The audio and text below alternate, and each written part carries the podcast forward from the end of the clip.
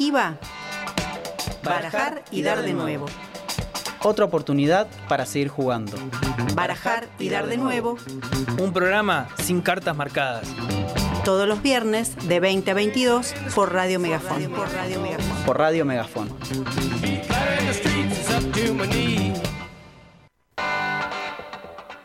Muy, pero muy buenas noches y sean todos bienvenidos a esto que es titulado como Barajar y Dar de nuevo. ¿Cómo están, compañeros? Bien, muy bien. Buenas tardes a todos, a todas, a todos. Volvimos. Volvimos. Y no tardamos 18 años como Perón, por no, suerte. No, no, Tardamos- no, no Mierda. sí, La montón, referencia. Por suerte no. Eh, Hemos volvido. Hemos, Hemos, vol- hemos volvido. hemos volvido y Sí, seguiremos volvi- volviciendo. Sí. Eh, me, me encanta, mm, para quien está mirando por YouTube, Saludamos, YouTube, a, saludamos a. Jena, saludamos a Fran también. Uy, Sí. tenemos la compañía de Jena. Hola, Jena, ¿cómo estás? ¿Todo bien? Bueno, me alegro, me alegro. Eh, no, este como, bueno, quien pueda ver por YouTube, o invito a que vean por YouTube de paso, Ajá. eh, ahí Megafón, eh, Barjariar de nuevo, está en vivo en este momento. Eh, mis compás están con computadoras. Sí, y, pasa y que yo estoy... organiz- y te estoy escuchando. Estás vos. en modo O sea, analógico. No, no, dale, no, dale, es que siempre fue así. Eso, eso es lo que quiero decir. Hoy es muy figurativo porque Ah, están ambos con las sí, computadoras sí, y yo sí. estoy modo analógico y encima no, eh, hoja en blanco. Yo No tengo nada. Eh, a mí me, me- me caracteriza la computadora porque el tema de las noticias no las puedo Claro. traer impresas. Eh, eran, eran otros tiempos en la gente que tenía el diario arriba. Eran otros Sí, sí. tiempos. Eh, en era la otra la radio historia. argentina no había. eh, Ah, ya Tenemos Solo que, hambre de tenemos que gloria. entrevistar a algún periodista de los de antes, digamos, Sí, para poder hacer el... el Ahí, ¿no? que- El- un periodista de radio de los Sí. principios de los 90, Sí, sí, así sí. con eh, todo diario arriba de la mesa. Sí, a nuestro- 6 de la mañana, ¿viste? Trae, se escucha el, el papel Sí. arriba de la mesa. Nuestro cumpa amiga- amigo de la radio, Bernardo este, Guerra, lo podríamos Claro. invitar. Persona que estaría bueno entrevistar sería Sí, Víctor sí. Hugo Morales. Uh, bueno, pero ¿No? Sí. Estaría buenísimo entrevistarlo. Sí. estaría bueno. Muy sin bueno. duda. O sea, Sí. sí. Sí, re, Sí, no re, sé. Sí. Eh, sí. Bueno, Sí. listo. Ok, ok, ok, ok, bien. Lo vamos a conseguir. Podemos conseguirlo, podemos conseguirlo. Bueno. Sí, sí, sí, sí. Ahí sí. se puede Ah, conseguir. Aspirando. Eh, mm, Tiene un libro de poesías. El otro día, el otro, o sea, yo no lo sabía, capaz que esto es algo muy que, que lo sabe todo el mundo. Hace un tiempo, no sé, un par de meses, vi que tenía un libro, algo azul, libro, libro azul, una cosa así. Ah, el libro no, no azul sabía. del peronismo. Bueno. Eh, Si está el libro rojo de Mao, puede estar el libro claro, azul. bueno, está bien. Me gusta. eh, El, el azul. ¿Es un color peronista el azul? Sí. Ah, eh, O sea, eh, el tema, hay un, un- todo un debate en relación a si los colores. A ver, porque el amarillo hoy se lo compró Cambiemos. Y claro, Ya el verde, compró, el sí. verde es, ab- es abortero, el, el, el violeta es el violeta feminista. es eh, feminista. ¿Los radicales? Son que- transparentes. Que existe eso. ¡Uy, qué buen No hay- La no hay más la dejé tibio. Picando, la dejé picando. no hay eh. más tibio que ser transparente. Increíble, la dejé picando. Em, No. Radicales para mí son rojos. ¿Qué? La boina blanca era una Rojos. época de, de Ah, renovación y bueno, cambio. rojo ¿eh? y blanco, Sí, rojo sí, y sí, blanco. Bueno, Para está mí, bien, la, ahí puede la bandera, ser. La bandera radical es rojo y blanco. Está bien, pero que vos la conoces a la bandera radical. ¿Cómo que no la, no conoces la bandera No, no, radical? es un decir, o es- sea. esto es una falta de respeto a vos todas las conocés personas la- radicales que nos están mirando. o que nos están escuchando. O que nos están No, escuchando. yo banco mucho radicalismo. Pero hay que ¿Cómo que admitir sos radical? ¿En serio sos radical? Obvio, siempre lo fui. Eh, No tienen marcha los radicales. Aguante- ¿O sí tienen marcha? aguante- Sí, hay una marcha radical. Aguante. pero no me acuerdo. ¿Cómo se llama? La a ¿Cómo? Alem, aguanta La a Alem, loco. Alem Eh, era revolucionario. acá la producción, búsqueme la marcha. La Radical. marcha radical, por favor. La marcha radical pero, la necesito. ah, eh, pero estamos de acuerdo, perdón, quiero insistir en esto. Alem era un revolucionario. Sí, sí. Sí, sí. O sea, no era un tipito, no era un Un tipito. Un tipito. Mm. No, no, no. Un tipito. No era un tipito. random, Claro. Irigoyen después fue la parte institucional de todo ese proceso. ¿Cómo le decían a Irigoyen? Eh, el amor, no, la un animal, mm, un animalito. Ah, Sí. ¿cómo le decían a ¿Tortuga? Irigoyen? No, tampoco, pará. No, ese se me es está otro confundiendo, político. se me están confundiendo. Ese es otro político, la tortuga. Eh, ¿Quién es la tortuga?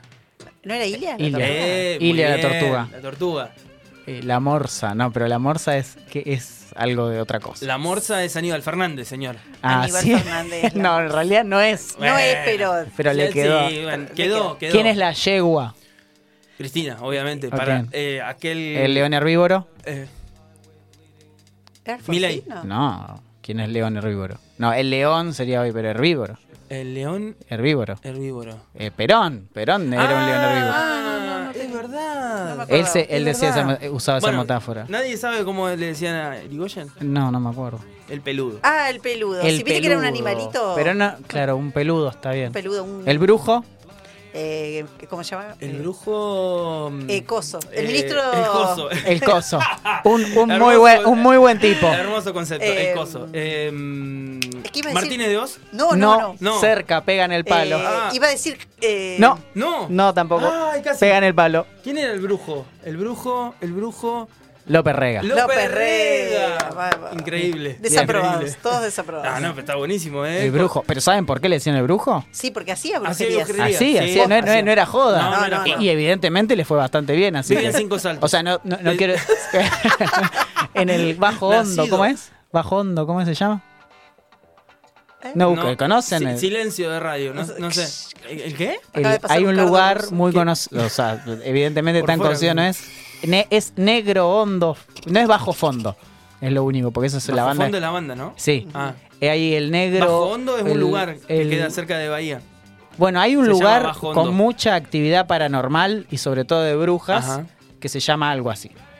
Podemos hacer una Cinco entrevista saltos. con alguien, ¿no? Un día Sí, me reinteresa. A mí soy De- tan escéptico que no me genera nada. Yo podría No, ir yo soy a, escéptica, pero me reinteresa. Jugaría a la cómo lo Magia piensa la a la Ouija, Pero no, todo. no hagamos No, no, no igual. jugar no, eso acá, no, eh, yo te lo paso. Ah, no, es que yo sí. No, no, No, no. no, no. nada, O sea, tipo, no me genera No, no, ningún no. tipo de.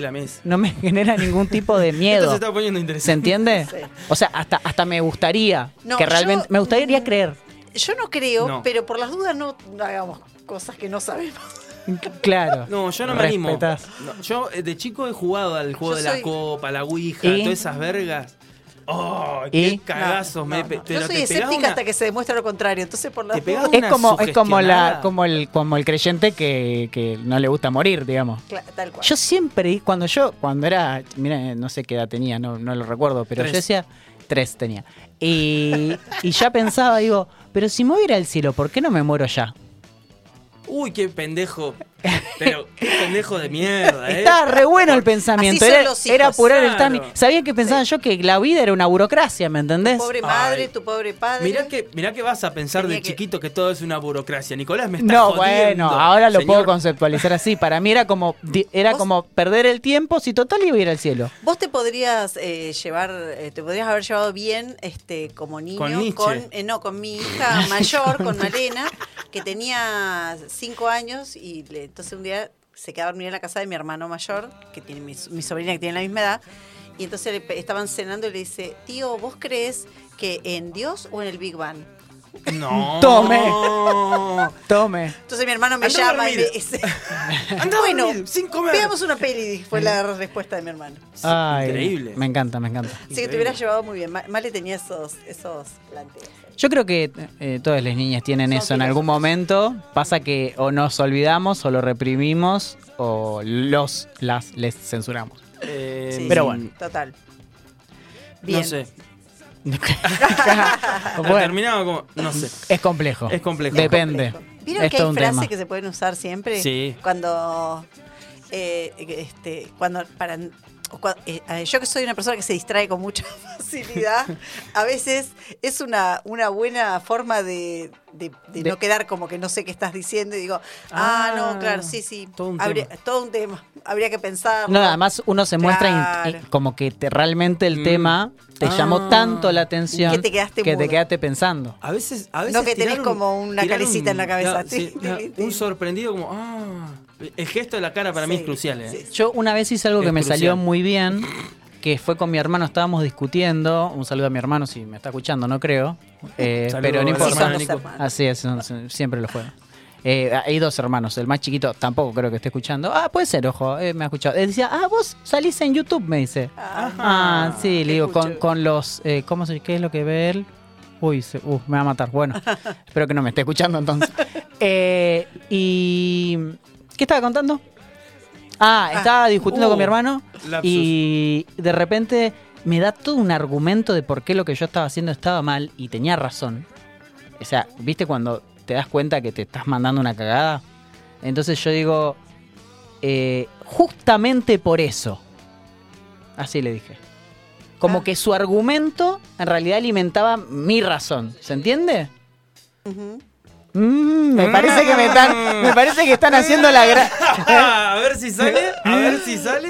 están haciendo, es todo un tema, la Si verdad. pasa, un pasa. tema. Bueno, pasa, pasa. la cuestión fue esa, que eh, después se puede volver a escuchar. Yo le dije, justamente por eso, él quedó como bueno. regulando, porque no entendía como lo que me estaba diciendo, que tenía total, la total razón de todo el universo. Vos la pateaste afuera. Yo la pateé totalmente, la tiré afuera la y me fui. Mi vida. Hermosa esa situación, ¿eh? Y me salió muy bien. Eh, bueno, no sé si Hermoso. sabe todavía esto. Capaz se. Esperemos que no te esté escuchando. Bueno, Le te mandamos un saludo. Estrategias ¿Cómo retóricas. se Si no llama le- tu hermanito pequeño? Eh, Tiziano, pero no fue con él, no, no soy Ah. tan hijo de mil. Ah. Ah, Eh, bueno. No, no, no fue con, con Tobías, que tenemos una diferencia de cinco años. Ah, bien, Eh, igual tampoco estaba tan bien, ¿no? Pero en Claro. ese momento. Bien. Eh, bueno, ¿Qué tenemos para hoy? hoy tenemos, en primer lugar, Botella al Mar, eh, con un compañero Mauricio de acá de la radio, que Ah, de sí, Tres Liternautas, sí, que nos va a traer una, una historia, profe. una historia hermosa, muy, muy linda, eh, para escuchar ahora en un ratito, una botellita al mar. Después tenemos Pensar al aire y vamos a hablar de la rosca La política. Rosca política. Hermoso. Hermoso. Eh, No sé por qué, ¿viste? Porque no, no pasa no pasó nada. Nada, pasó nada. Nada. No, tal cual. No, no, no, no. Eh, después vamos a hablar de las sensaciones y demás. Eh, hay noticias, Hay noticias. Porque Hay pasan noticias. muchas cosas en este país. sí, sí, Sí, sí. pasan algunas, algunas que otras. Eh, también tuvimos una pregunta, aquellas personas que están en YouTube también pueden participar y, y comentar. Eh, tuvimos una pregunta en redes sociales que decía quién es el político eh, más rosquero. Claro. ¿Quién es Y el número uno, la número uno de la, De la de rosca. la rosca política argentina? ¿Quién es el number, Number one, one. de... eh, Podríamos armar un top 5 después Sí, con todo. sí, sí, top sí. 5 Ah, de Hay que rosqueros. argumentar igual, ¿no? No, O solo hay que tirarlo. No. lo que quieran, como quieran. ¿No? Ah, esto es re en vivo. señor. Claro. No, bueno, pero digo, después vamos a tener que evaluar por qué esa persona es postulada para ese, Sí, ese sí, sí, espacio. sí, sí, sí. Después haremos la lectura. Claro. Eh, transversal. Porque si yo digo, no sé, eh, Gabriela Michetti, Evidentemente esto. No. No, No. estás bien. no, no estaría, no sería No, rosquera, no, no, no, no. por ejemplo. y- O no lo sabemos. Ah, ah, Bueno, pero eh, eh, porque hay, justamente. cuan- eh, hay un montón de. Bueno, de eso, de eso vamos a hablar, Bueno, pero sí. un montón de, de gente de- que está Yo voy a en tirar el uno. segundo plano. Eh, este muchacho que todos odiamos, pero para mí es un buen rosquero, eh, Iglesias. Mira, no, no sé, no lo tengo como rosquero. y Iglesias, sí. Iglesias para mí es un buen rosquero, porque es el típico que te prende fuego la casa y, y se va. Va- ah, vamos a. Yo tengo entonces otra concepción de rosca. No, no, yo quiero. eh, Hay- Bueno, listo.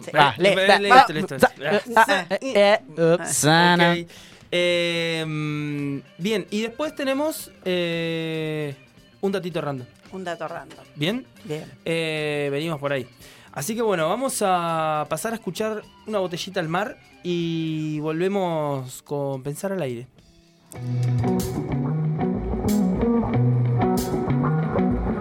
Botella al mar, botella al mar, botella al mar. Palabras lanzadas a un mar picado. All we ever seem to talk about. Parecía de noche porque papá estaba en casa. También mi tía, que había venido desde el otro lado del río, hacía parecer que era un día distinto, porque cuando mi tía era visita las cosas no andaban bien. Ella decía que la tragedia unía a la familia. Yo a mi tío lo había visto el día anterior en la gomería. Rascándome la cabeza me había preguntado lo que siempre preguntaba. ¿Cómo anda el más inteligente de la familia? Tuve que aguantar la burla del gomero que enseguida lanzó una carcajada que mi tío paró con una mirada seca. Mi tío una vez había hecho lo mismo cuando los chicos de la esquina de Alberto no me querían devolver la pelota. Se había parado y los había mirado. Eso, no mucho más. Y la pelota había vuelto a mis manos. También parecía de noche porque mi mamá había traído un colchón al comedor donde mi primita Elba se había acostado a leer un libro. Mi prima deletreaba las palabras y las unía luego en un solo y veloz canto. Era más chica que yo y le gustaba competir conmigo, pero yo no competía en cosas de la escuela, solo si era algún juego de recreo. Mi tía corregía la lectura de Elba al mismo tiempo que hablaba con mi mamá. Era un talento poder estar en dos conversaciones al mismo tiempo. Yo apenas si podía decir algo en la charla de la que formaba parte. Ese día no me animé a preguntar por mi tío, pero la que sí se animó fue Elba. Con voz muy natural preguntó por Miguel. Mi mamá le dijo que era chica para saber, pero que el tío estaba en problemas. Los problemas de mi tío le habían sacado canas verdes a mi abuela. Habían hecho que mi abuelo más de una vez tuviera un dolor grave de cabeza. Pero yo nunca veía los problemas de mi tío y él, alto y sereno, me parecía el hombre más bueno del mundo.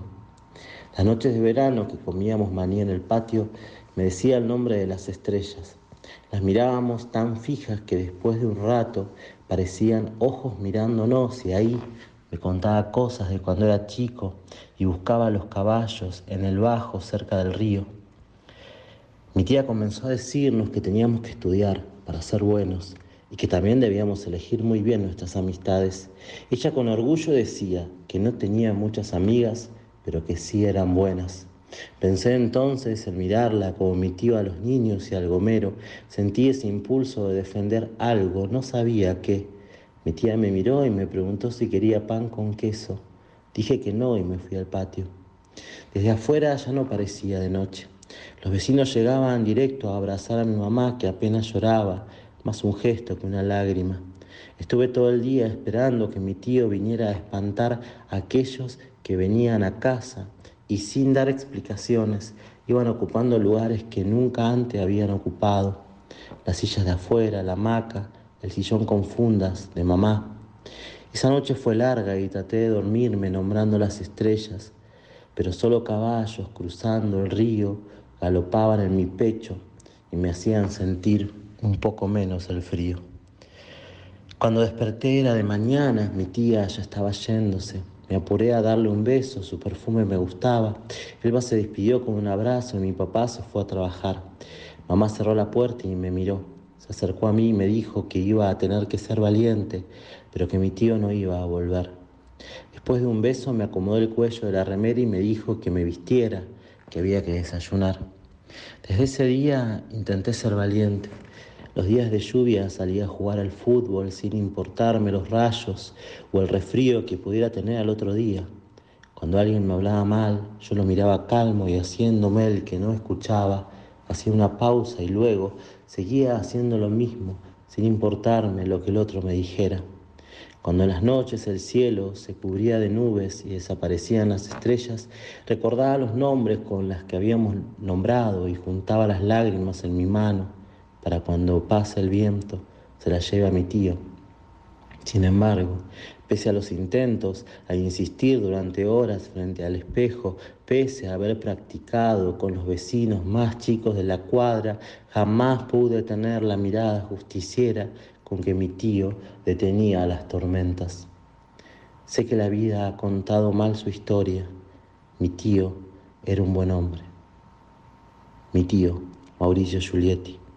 Me siento orgulloso como político. Y creo que esto ha sido destacado y es lo que me esfuerzo por hacer día a día. Reivindico la rosca.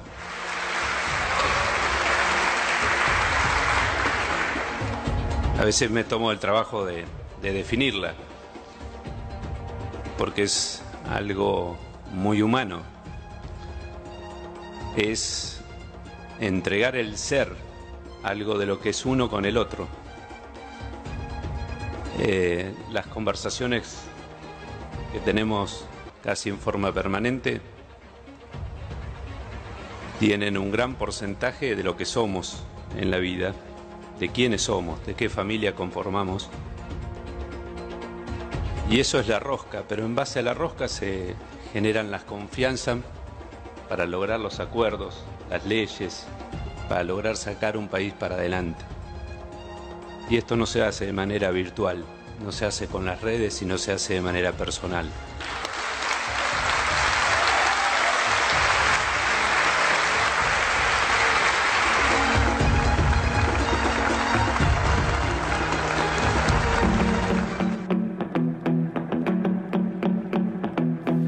Pensando al aire. Pensando al aire. Pensando al Ideas que te dan un respiro.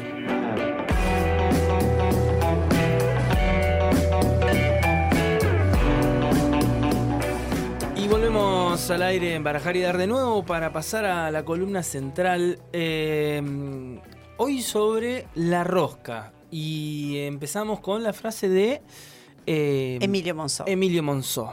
Sí. Eh, Emilio este, Monzó era, pre- fue presidente de la Cámara de Diputados durante la gestión de, de Mauricio Macri y eh, en este audio que fue como polémico en su momento, reivindica la rosca política, ¿no?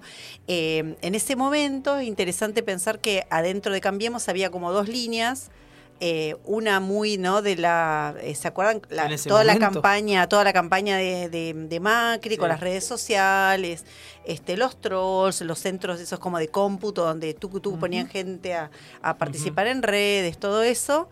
Eh, y había otra línea interna como más tradicional en la, en la que estaba encausado Emilio Monzó como un armador, un, un rosquero, digamos. Exacto. Ahora lo, lo vamos a definir un poco.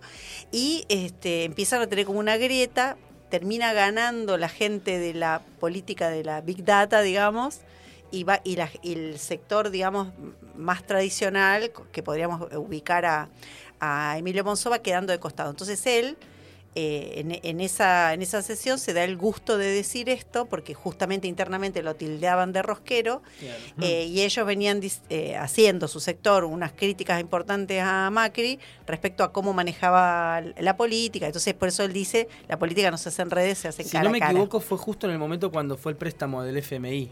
Claro, tal cual, tal cual. Y lo venían, lo venían como criticando fuertemente interna, ¿no? Entonces, eh, fue como muy, muy, muy, muy polémico y lo, lo trajimos para, para, para ilustrar, porque justamente el eh, Cambiemos era como la nueva política, Claro. ¿no? Tal, tal cosa, Sí, sí, y sí. sale eh, Emilio Monzó ahí desde transmitiendo en vivo por el canal de diputados diciendo reivindico la rosca política, ¿no? Pero bueno, eh, eh, fue un 15, los últimos 15 días de una panadería, chicos, o sea, en la Argentina, ¿no? La Sí. rosca de la rosca de la de rosca. la rosca de la ¿no? rosca. Eh, Como si fuera Pascua. Ni- sí, sí, tal cual.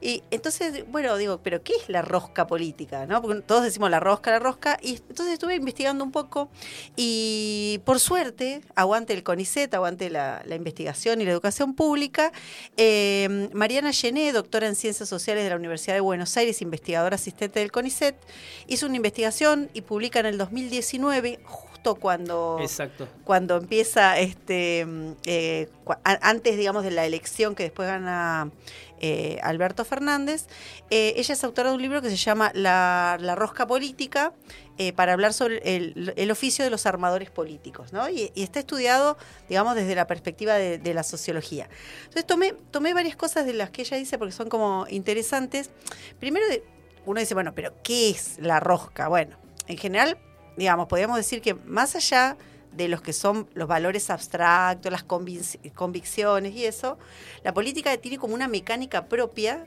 en la que se articulan intereses, ¿no? E- Este, em, y fines que no muchas veces no son eh, comunicables o publicables. Lo estamos como sacando de lado de, la- de las cosas que son ilegales, ¿no? No estamos hablando de Totalmente. eh, votame y te doy esta plata. No estamos hablando de eso cuando hablamos de rosca. Por lo menos no, es, lo- no es el sentido en el que le queremos dar en este, Sí, en no, este tiene, espacio. no tiene que ver con lo secreto, con lo, No, lo no. oscuro. Lo o- o oscuro, lo trucho, ¿viste? La- el toma y daca de, de- de, digamos, la coima, no, no estamos hablando de eso, de esa rosca, de ese tipo de rosca, ¿no? Entonces, en realidad son instancias este, donde se articulan acuerdos, conflictos, conversaciones, donde se dirimen este, intereses, ¿no? Obviamente. Y, y a esas personas que, este, que, que cocinan esto son los que llamamos los rosqueros y todo espacio político, pe- pensando en la rosca política, tiene sus rosqueros. Tiene ¿no? sus rosqueros. Entonces dice Mariana Llena, dice, bueno, es como un trabajo cotidiano de intermediación y generación de acuerdos, ¿no? Eh, l- los, que, los que se dedican a la rosca dentro de los espacios políticos eh, son los que eh, generan vínculos y negocian entre eh, y tratan de lograr consensos, acuerdos, ¿no? Desde que salga una ley hasta que, se, hasta que se arme una lista, Claro. eh, ¿no? Hay como un montón de, de- de cuestiones ahí. Entonces ella, su, su tesis ahí que es im- importante es que el, el trabajo político de la rosca es fundamental para el sostenimiento de la democracia. Digamos. Uy, Eh, mirá que qué es bueno. muy fuerte, digamos. Ella, Mirá qué bueno. eh, eh, Sin rosca no hay democracia. Tal cual. Me gusta. Sí. Eslogan de Sí, campaña. ¿eh? de Después el, campaña, el resultado de la rosca bueno. capaz que no te gusta, ¿eh? Capaz que te da una dictadura. Pero, pero digamos, ella, ella lo que dice es, es un trabajo inherente a la, a la- a la constitución, de, a las al sostenimiento de la, de la democracia, ¿no? Entonces, como decía, bueno, sacándolo de la eh, de, de- de lo espurio, ¿no? Lo que sí es cierto que la rosca política tiene como mala prensa, ¿no? Eh, y podíamos, eh, este, lo escuchábamos ahí a- a- antes a Emilio Monzó, que, que era un rosquero de Cambiemos, y podríamos pensar en eh, cuáles son las, la- como las características que tiene que tener un buen rosquero, un buen armador político, ¿no? Eh, por un lado tiene que tener este, mucho conocimiento de la política y de las reglas formales, pero también de las informales, ¿no? Hay todo un montón de cosas que serían, podríamos catalogar como los códigos políticos, eh, de cosas que se hacen y cosas que no se deben hacer, digamos. Eh, y también conocer eh, la ley, lo que la ley permite y, y hasta dónde se estira ¿no? este, la, la ley, ¿no? Poder conocer los huecos para Claro. poder Es, este, eh, generar como, como cuestiones. ¿no? es como una, una cuestión bastante eh, consuetudinaria. O sea, consuetudinario quiere decir como que no hay algo establecido, una ley No. escrita, No, sino no. que hay como un acuerdo tácito entre pares que, funciona eternamente. Hasta que tal vez en algún momento alguien cambie las reglas y, Sí, y eso sí, se rompa sí, o se transforme, ¿no? Eh, tal vez un, un, un parteaguas en la política nacional puede ser la dictadura, por ejemplo. Tal cual. Sí, una sí, cosa sí. así, la política previa a la dictadura era una cosa y post dictadura va a ser otra. Eh, bueno, en, en este, en este texto, en esta investigación que hace este, en Mariana Gené, ella toma para hacer un corte de investigación eh, la rosca política del 83 para adelante. Hermoso, digamos, creo que es ¿no? un muy buen es un recorte. buen recorte porque, Sí. porque es como diferente, primero lo intermedio, Total. con el peronismo proscripto, todo Sí, eso, y sí, después el gran peronismo, bueno, y rosca hubo siempre. Siempre, pero, eh, pero está Desde- determinada, pero está para mí está muy determinada por el contexto. y Desde la, situación. Junta de Mayo, Total, sí. más o menos. Re rosquero, Toda yo la me los rosca, imagino. sí, sí, re sí, rosqueros, o sea, esos tipos de, Tal cual. del Igual, cabildo. claro, ahí yo tengo un, un- algo que, que tomo de la tesis de no, no Mariana Mariana Gené. Gené, eh, que es ejercicio democrático, porque cuando aparece la, el arma o las armas, Sí, tal cual. eh, di- digo inclusive dentro de las reglas, no estamos hablando necesariamente de, terrorismo de Estado, justo ese recorte, sino pienso en San Martín, hay un lugar para la rosca, pero hay un lugar para el hay un lugar para el sable. Sí, sí, sí, para digamos. matarse directamente. Entonces, eh, digo, hay una rosca previa, pero en esos, mo- en esos momentos también Claro. hay un lugar para el, el ejercicio de la violencia. Pero por eso, pero la guerra, los códigos políticos dentro de ese contexto Claro. estaba permitido porque la violencia era parte de un conjunto social, o sea, Sí. la sociedad era otro tipo de sociedad. Hoy la sociedad democrática concibe la violencia de otra manera. Como sí, una- sí, desde sí, luego. por La eso- cancelación puede ser un tipo de violencia simbólica, por Bueno, ejemplo. por ejemplo, estaría bueno. Sí, Eso está bueno, sí. Sí, sí, tal cual. Así que bueno, eh, digamos, tiene que, ¿no? Co- como conocer, conocer mucho la política, digamos, las reglas formales y las informales, y como decíamos antes, los códigos políticos, ¿no? Hay cosas que, que no se puede, por ejemplo, en las conversaciones informales, vos después no podés salir a contarle a todo el mundo que te No, juntaste claro. con tal, digamos. El ¿no? off the record. Es un, el off the record. Es un, es un código que te juntás y no lo contás, Hay ¿no? un, un- un buen rosquero también puede- para mí puede ser Iván Jabrowski. Me parece que es un buen rosquero. Sí. Sí, para sí, mí sí. es un buen rosquero. Mira. Es un periodista, pero para mí que es un buen rosquero. En, Sí. su, en su lógica, me parece. No, estamos en el momento de tirar buenos rockeros. Eh, no, no, no, yo Ah. no, no, pero eh, en, el- en la salida así de, de- de- de- de la conversación me salió ese hacia la Tenemos un- eh, la consigna ¿no? en las redes, así que vayan a nuestro Y en Insta y, YouTube y también, si- si contesten, así ir, que eh, pueden, en el chat. pueden ir este, como, este, Rosqueando. rosqueando ahí cuál, para ver si ubican a su ubican a su rosquero favorito en el top 5. bueno, otra, otra cosa que tiene que tener, digamos, tiene que ser una persona que sea reconocida por propios y ajenos, digamos. ¿no? Claro. Necesitas confianza de los pares, cierta compl- complicidad con tus pares, en ese juego común, ¿no? que mm, eh, es, es- es interesante ahí, este, Mariana Genet toma la expresión juego común de, de Bourdieu, ¿no? Todos, todos en el mismo, en el mismo juego, ¿no? Claro.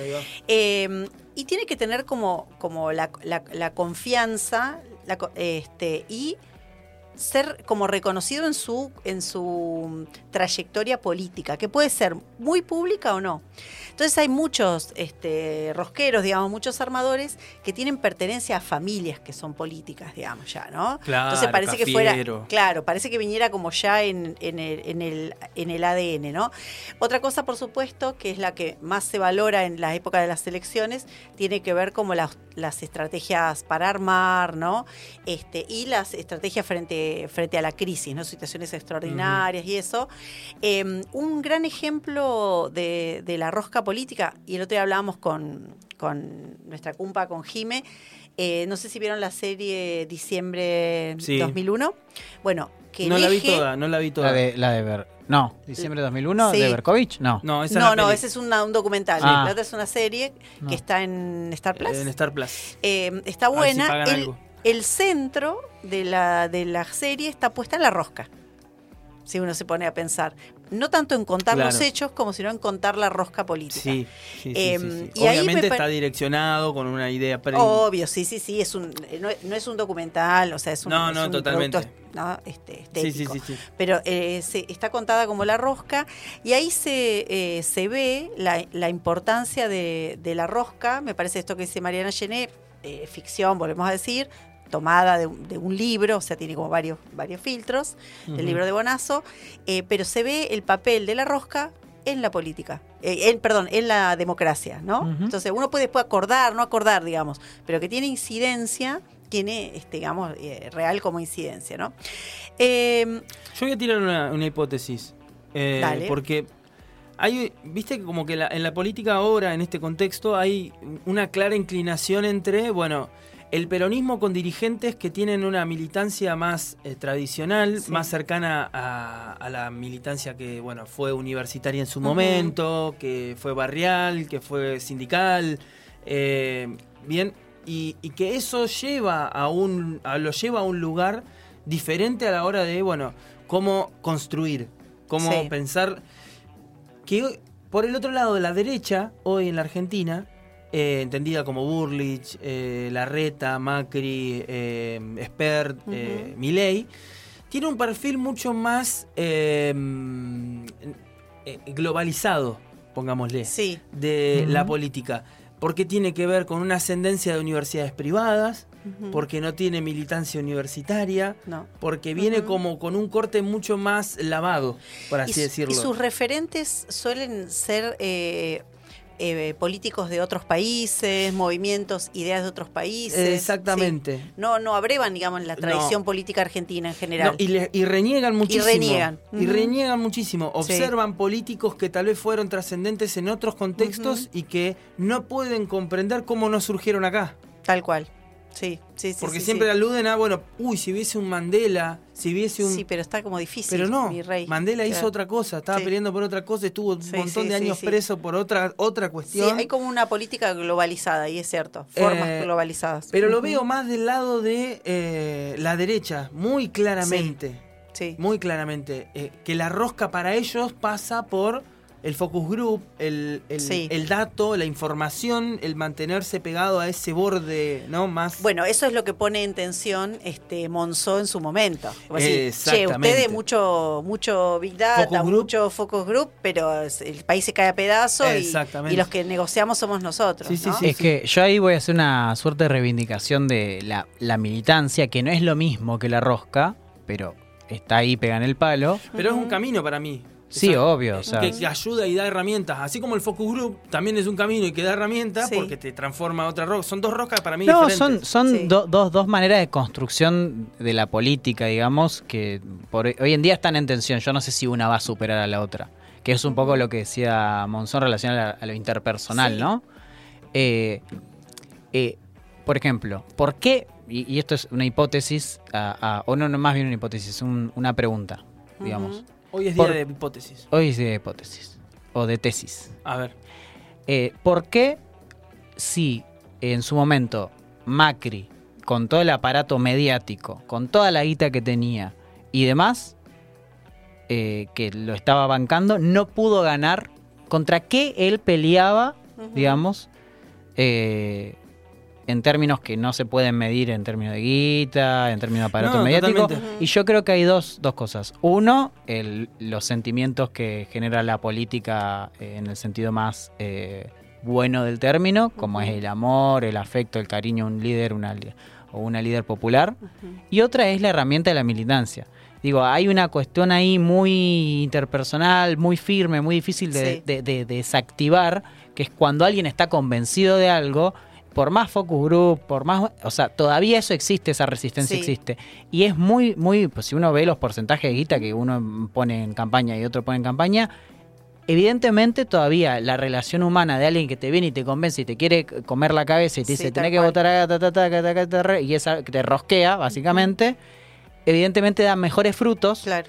que alguien a quien le pagan y va y te pasa un folletito. Pero eh, eh, eh, me parece que, que también eh, los, lo- los rosqueros profesionales, por decirlo de alguna manera, sacando, digamos, tradicionales, los que negocian, juegan en la- los que juegan en la... No, no hablemos de los que hacen focus group, digamos, o- Claro. o manejan redes, los políticos, los, los rosqueros al estilo tradicional, eh, como lo reivindica Monzó, también necesitan un conocimiento de, de todos los Práctico. sectores y poder articular entre la militancia de base para, para que lo que puedan armar tenga cierta. Eh, cierta bisagra ahí, Eso porque si no, no funciona, digamos. Necesitas. eh, no, no- no es como, no es este, las intrigas palaciegas donde nos juntamos, ¿no? O sea, se necesita una articulación con la otra política, la real, la del día al día, para poder, para que pueda ser exitosa la Exacto. rosca, digamos. De hecho, ¿no? ahí, ahí yo creo, ah, justo me saca, pues yo estaba pensando en Ahí interviene la las in- gestión para mí. intrigas Ujú. palaciegas. Eh, creo que viene como, es otro tipo, en, en- en- en- Ujú. digo, en la monarquía son las intrigas palaciegas, ¿no? Sí. En, en democracia es la rosca. Eh, me acuerdo una vez eh, escuchar a Cristina que, que decía que veía House of Cards y que le gustaba mucho, pero decía, eso no es así. Eso no es así. Claro. No existe eso como... Yo no sé, no sabemos, pero, No siem- sabemos. pero siempre está como ese morbo, si uno quiere, de que los políticos eh, son seres, eh, no sé, eh, o, o muy malvados, o muy perversos, Sí. o muy impolutos, y que no son seres humanos comunes y corrientes, ¿no? Eh, que sería como una tesis bastante sostenible, ¿no? Como que son seres nada más que se dedican a una cosa que, bueno, que, bueno, a algún punto mí, tiene ¿sabe- que ver con los destinos del país. ¿Sabes cuándo se desactiva eso? Puede ser cuando llega alguien que vos conocés o que conociste, llega alguien y decís, bueno, uh, mira, es diputado, ponele, ¿no? Y, y es el, no sé, sos amigo de... eh, Pepito, sí. Pepito. Que es diputado. Pepito va a ser candidato a gobernador y decís, pero el chabón fue a la escuela conmigo, ¿me entendés? fue a la escuela conmigo y no tiene nada de macabro. Puede ser un pelotudo, está todo bien, Sí. pero no tiene nada de macabro. Es un tipo que está dentro de la lógica de la política y que entiende los códigos y punto. Y- Para mí se desactiva todo, es como... Ah, igual yo sí, sí creo, y esto, y esto es- es cierto, eh, digo, por experiencia más, más personal, de que hay una cuestión de, no de una vida paralela, porque sería una locura, digo, sería, todo el mundo sería esquizofrénico, o Sí, sí, tal cual, tal Bueno. cual. hay una cuestión de lo privado y lo público, que incluso es bastante la democracia, la división de estos espacios diferentes, de lo que es discutible y que no, por ejemplo, en público. Bueno, Sí. esa es otra ¿Qué característica. se puede decir y qué no se puede decir? Sí, Porque vos total. podés, podés decir, Claro. no, che, yo te... rosquero sabe Esa es qué otra, decir. otra pregunta que tarda, que trata de, de- de abordar este Marina Gené, que es eh, ¿por qué si es tan valiosa? O sea, la- como la pregunta es, ¿por qué si es tan valiosa la rosca para, el- para, para articular las cuestiones de la democracia? ¿Por qué no es público? Dice, eh, o sea, es como la pregunta, che, si esto es tan importante, ¿por qué no lo transparentamos, no? Y, y- y listo. Entonces, eh, lo, lo- lo que ella dice es que, eh, que es- no, hay un montón de términos en los que, de, en las negociaciones de un montón de cosas que no se podrían, este, ex- digamos, exponer Claro. públicamente, porque, por ejemplo, para una, para una ley, por ejemplo, para que salga una ley, si todos supieran qué se negoció con cada uno, Exacto. no podrías, no te saldría nunca una Nunca. ley. Porque vos arreglaste con un sector una Yo cosa. No hablamos, no hablamos, volvemos- vuelvo a decir, no estamos hablando de negociaciones puras, donde haya plata. No, no, no No. estamos No, hablando no, de no es Estamos ilegal, no de- tiene que haber una cuestión ilegal. Estamos hablando de bueno, eh, en esta ley vos me decís, no, pero yo quiero que se introduzca este artículo porque para nosotros es importante Claro. esto. Bájame tal digo, diputado. Sí, tal cosa. No, bueno, esto cambiámelo, esto poneme importante, esto tal porcentaje, esto tal cosa, digamos, en términos de negociación. Ahora, si Nico sabe que yo a vos te voy a, te voy a dejar cambiar ese artículo, Nico me dice, no, entonces yo quiero que me cambies tal cosa. Claro, ¿Entendés? pero, o sea, eh, sería como inviable, inviable. De hecho, en, las reuniones público. políticas, en las reuniones políticas que son viables o que tienen sentido, no pueden ser muchas personas. No, claro. No, total. Vos no podés hacer una asamblea Pero- para discutir ciertas cosas. Necesitas No. dos personas representativas de dos posiciones, dos eh, como lo mínimo, ¿no? Podés poner Sí, cuatro, sí, sí. cinco, depende de qué se está discutiendo. Digo, muy, inte- muy, muy interesante sería poner una cámara cuando se rosquea el fondo, con, el de acuerdo con el fondo. Claro. Sí. Pero A ver cómo, inclusive cómo Claro. hablan. Sí, sí. Tipo, se traducen, no se traducen, quién les habla, qui- quién no, hay un traductor. es- bueno, Sí, sí, pero sí. más allá de eso, vos no podés mandar a, eh, no sé, a los 40 millones de argentinos que somos, bueno, 50, casi 50, a discutir eso. Eso sí es guerra. total. o sea, No, no, tal agarrar, nos tal- armamos tal todos y vamos a, a- Sí. a tratar de... Sí, sí, sí, sí. No, yo lo que pensaba era eh, ponerle cuando va eh, la comitiva a China al ministerio Claro. y se sientan seis en una mesa. Se sacan la foto, se levantan y se van a comer factura los otros Claro, 15 y se dice, quedan cinco. Dale, charlando loco, un- aprobame el SWAM. Exactamente, ¿me entendés? O sea, Sí. pero hay, hay algo que quiero decir que también me parece interesante, que hay como toda una concepción popular de que eso que es privado es expurio. Sí, tal cual. Tiene mala prensa, dice. Eh, Sí. Porque se piensa como que... eh, Pero es atractivo al es mismo tiempo. Sí. Todo el mundo pero quiere saber. gente- Genera un pero morbo Genera un morbo, pero para mucha gente genera enojo. Para mí que viene por Sí. ahí. Mm, puede ser. Mucha gente genera enojo. ¿Por qué? Porque dicen, "Ah, pero si yo voté a este, ¿cómo va a arreglar con, con este Claro. otro? ¿Cómo se va a sentar Moró con Máximo Kirchner? ¿Cómo se van a sentar? Claro, para mí ese no es el problema. Sentar, o sea... No, bueno, pero no lo. Sí, entiende sí, un sí. montón Claro, de gente. claro. No, bueno, pero ahí, ahí está, claro, ahí está, el, creo que es algo muy de la política de que ya hace años, digamos, que va cambiando la configuración del mapa político donde realmente no existen dos posicionamientos nomás, sino que Claro, existe no, una no, gama y una cantidad de matices muy grande. Y entonces tenés que arreglar muchísimas cosas para poder eh, llegar a un acuerdo. Eh, entonces, ahí no, no tenés la posibilidad de no sentarte con, con- y acordar eh, cosas. Y un muy buen caso fue que Cristina se juntó con quién era que se. con Melconian, ¿no? Sí. Una vez. Y dijo, Sí. yo una vez que me junté con Melconian. Y había gente que se rasgaba la vestidura, y pero ¿y si con quién se va a juntar entonces? ¿Qué, qué- qué va a hablar Sí, sola? O sea, vos te tenés que juntar con el Pero rival, salvo toma- que sea tu enemigo. Claro, pero hoy se toma esta eso como un gesto de rareza. Y Sí. en realidad, cuando pasa eso, cuando es público. Porque realmente. Deben hablar decir todos con todo que- el tiempo, Claro. chicos. Sí. Yo ¿Me creo que- yo creo que hay Kicillof una- no se ha sentado nunca con un Prat Guy? Dale. Yo creo que Sí. sí, lo que, lo que creo es que no, eh, no es que se hablan todo el tiempo tampoco. No, no, no, es no es son una cuestión de periodicidad, a Sí. veces le levanta el teléfono, a veces no, Pero claro, saben cuándo sí, levantar un teléfono. Y también hay segundas O líneas sea, que hacen esas total, negociaciones. claro, che, sí. tal cosa, Sí, fíjate. Sí, sí, ya te atiende, ya te ¿Cómo ves atiende. tal cosa, Tú, no? tú, Sí, tú. claro. O sea, eh, dejar colgado a alguien, Sí. hacerlo enojar, creo que todo, esa, todo, Sí, todo eso re, forma parte. re. Y algo que voy a rescatar, digo, Maquiavelo ya hablaba de- de- del, del poder que tenía el tema de los secretos y cómo todo esto de lo privado, eh, de lo público, de lo que no se puede decir, yo hablaría de como regi- regímenes de decibilidad, como de qué se puede decir porque esto. Claro. ¿Qué, qué me vas a decir? Yo te, ese concepto, yo te voy a ¿eh? sacar, yo te voy a sacar la ley, pero vos sabés qué? Yo no quiero a Me Pepito. Yo, no quiero a Pepito eh, sentado en, en la cámara. Claro. Bájamelo de ahí. No me gusta. Claro. Entonces, ah, no, bueno, no, pero Pepito es parte de mi. No, no, no, bueno, entonces no te voy a. No, no, No, vamos a cual. votar a favor de la ley. No, bueno, queda- pero Pepito. claro. Y así. Y eso no se puede hacer público porque no. No. Además es incompatible. Una ley y Pepito. ¿qué, Claro. O sea, ¿qué estás, eh, estás, qué, Ay, qué no estás trocando? Partidos políticos José que se abstienen, por ejemplo, en vez de votar en contra, porque están est- y están contados los porotos para que la ley salga. Entonces dice, bueno, como vos tenés los porotos, yo no me juego a Claro, votar. total. O voto en contra. Total. eh, Pero te, exactamente. te dejo que la pruebes. Exactamente, se Doy cuenta. y te dejo que la pruebes. Se, cuenta eso está a veces Sí. calculado perfecto. Un gran rosquero Sí. picheto. Sí. Perdón, con, Oh, con todo mi, obvio. con todo dolor. sí. Qué eh, señor de la de- rosca. que- pero es un tipo que estaba en el Senado rosqueando a mil por hora eh, y que hacía que el, el Congreso en ese sentido A mí me parece que hay como do- dos, dos usinas de, de rosca. Hay una que la, que la aborda este, Mariana Gené, que está muy buena, que es el Ministerio del Interior. este, el, ministerio, Ah, uh. el Ministerio del Interior, ella dice es el Ministerio de la Rosca. Y, Hermoso. y hace un rastreo, eh, porque en realidad el Ministerio del Interior es un ministerio bien político, no tiene una, Re. una tipo qué hacer tan específicamente con el Ministerio de Economía. Eh, Randazzo hizo trenes. Entonces, eh, bueno, si vos eh, dice, bueno, tienen que articular entre gobernadores, que es otro tipo de poder más territorial, eh, la- las cámaras, ¿no? Economía. Entonces les toca, qué sé yo, controlar la fuerza de seguridad, armar el calendario electoral, cosas todas random, digamos, y vos ahí necesitas como una, como una cintura y- súper importante. Y tenés que tener una, una cosa que sostiene, es la mm, eh, su- como un buen ministro del interior, lo que tiene que tener es la confianza del presidente. Total. El presidente total. tiene que cerrar los ojos y la Sí. De hecho, algo, algo de lo que se, Sí. se está diciendo, que es justamente estas cosas que no se saben nunca.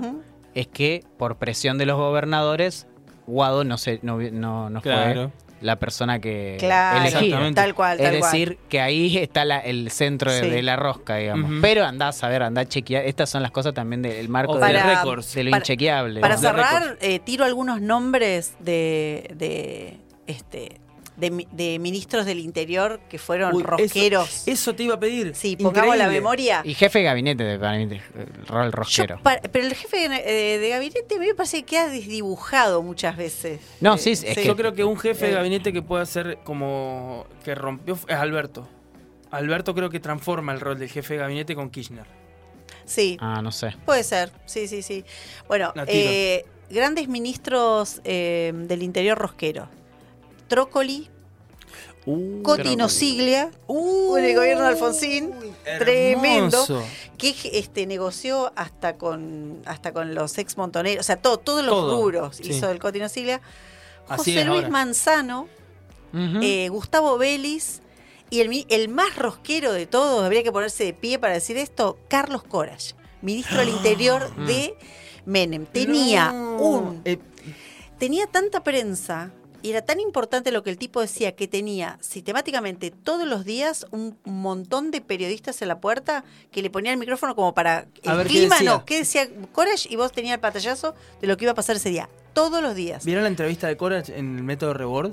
No. ¿No la vieron? Ah, No. bien. Mírenla. Yo creo que es el para mí está en mi top 10 tipo. de rosca. Ese tipo. Eh, Federico Storani, eh, en el gobierno de De la Rúa, pero que todo fue como el- como tibio, ¿no? Sí. gobierno de De la Rúa, todo, a todo le faltó cinco para el peso. Eh, Federico Storani, sí. un tipo que, que tenía como mucha madera, venía de, de Franja Morada, la militancia Claro. universitaria, de familia. Perdón, para mí hay mucho ¿no? también de Pero- parecer, ¿no?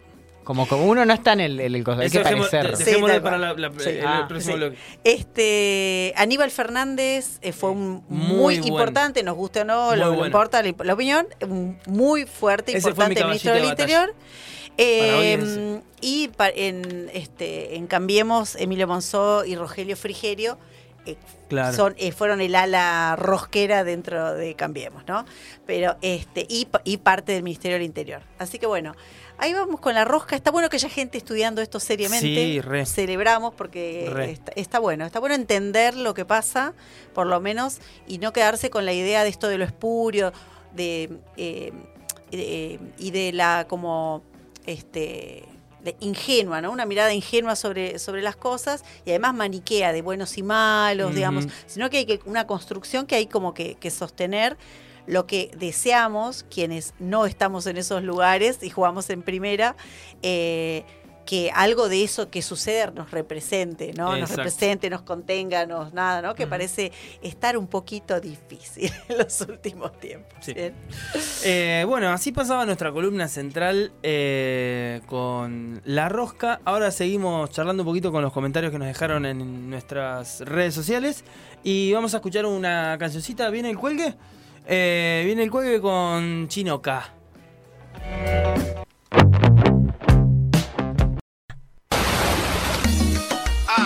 Lo que pasó, pasó, pasó, pasó. El podio de noticias de la semana. Cosas que pasan en el barrio fino.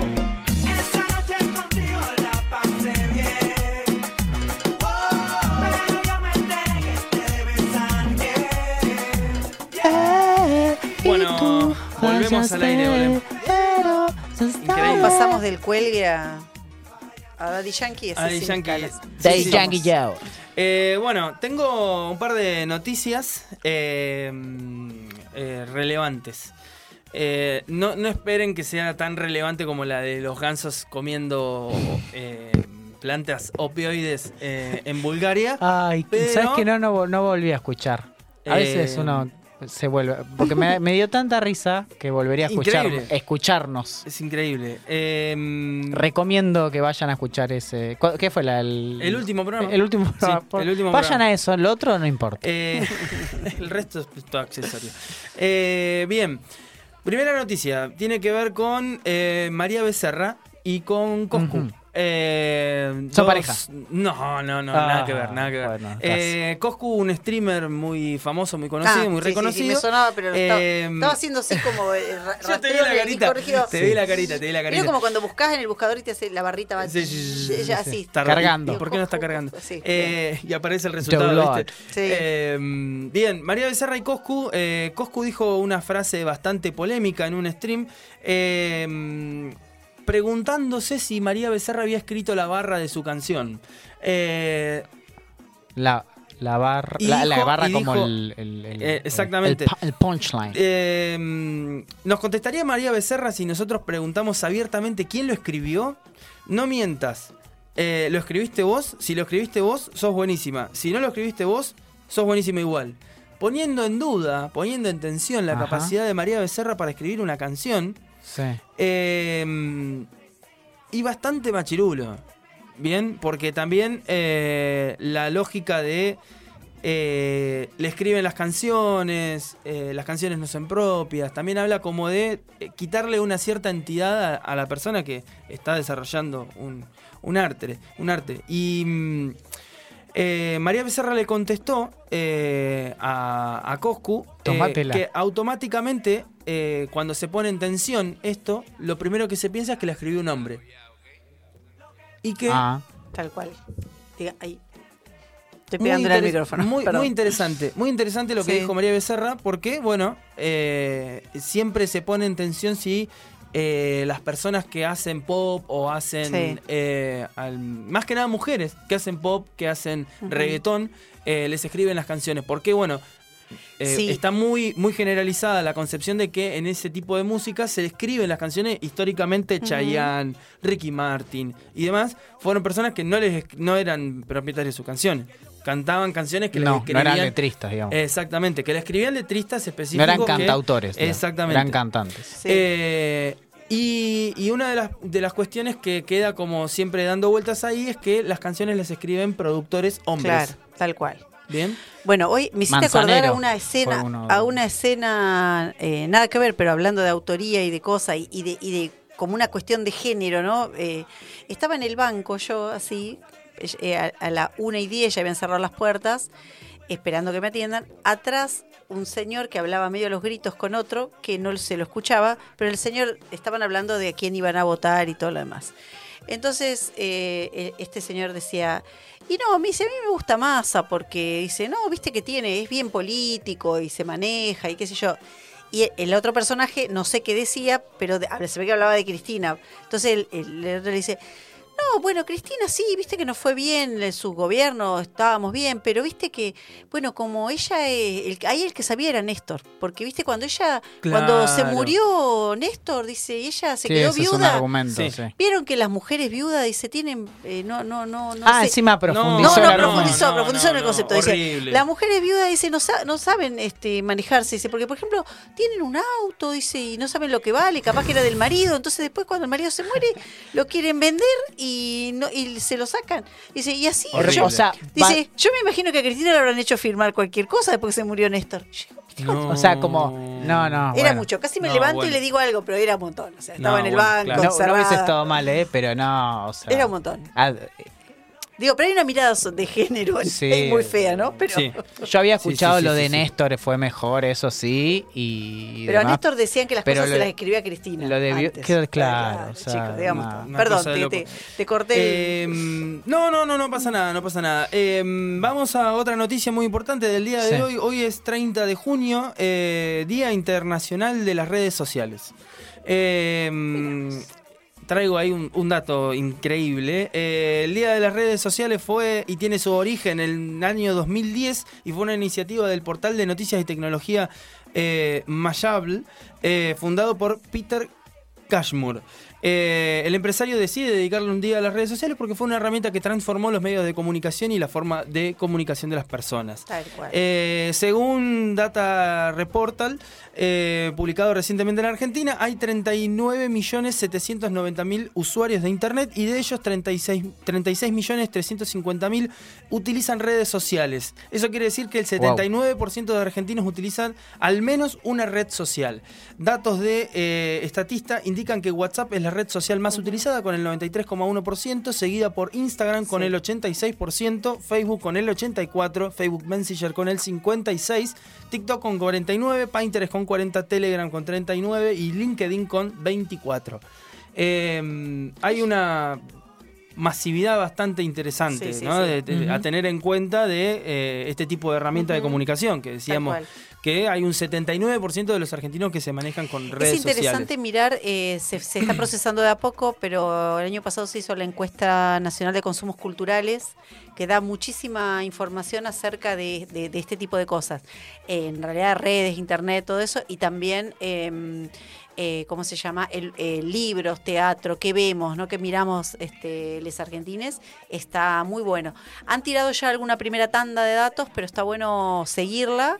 Y, y mirar los informes porque dicen mucho de cómo somos, ¿no? Está bueno. Hay eh, paso reseña para quien le interese el tema de redes sociales.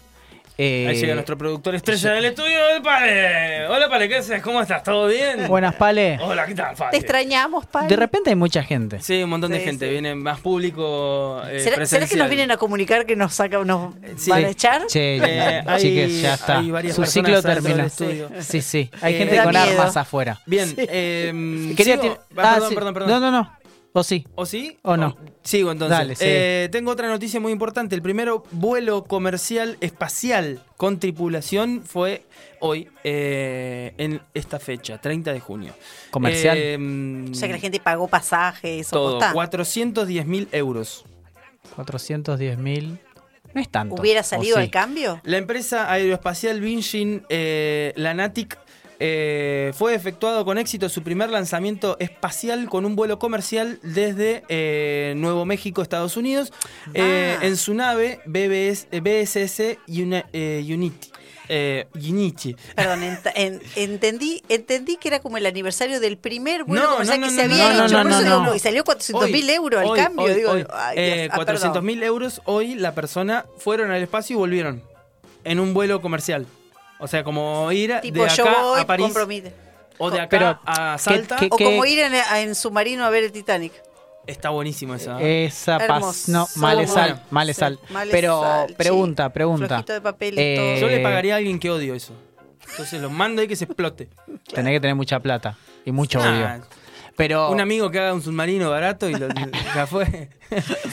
yo tengo, floji- pero un submarino flojito de papel y de norma de seguridad en aguas internacionales no. para que nadie te pueda detener. Una- todo, le todo, puso, todo- todo mal. le todo puso mal. una ventana del Titanic el chabón. ¿Cómo? ¿Vieron que la explosión se dio por una ventana mal puesta? Lo manejaba con un joystick, sale. No, no, no sé submarinos, así mal, que no opino. chicos. Yo soy técnico superior en submarinos, señor. Ah, bueno, pero ¿Cómo, bueno, le va a poner, ¿Cómo le va a poner una ventana? Es como si le ponemos la ventana que está acá en la radio a un submarino que baja 3.000 metros de Hay profundidad. gente que estudia la presión, el- las cosas, no sé, las corrientes marinas. Presión es la que sintió Montiel cuando tuvo que patear el penal. Pero aparte, un pelotudo el que lo inventó. Fue en el viaje. Mm.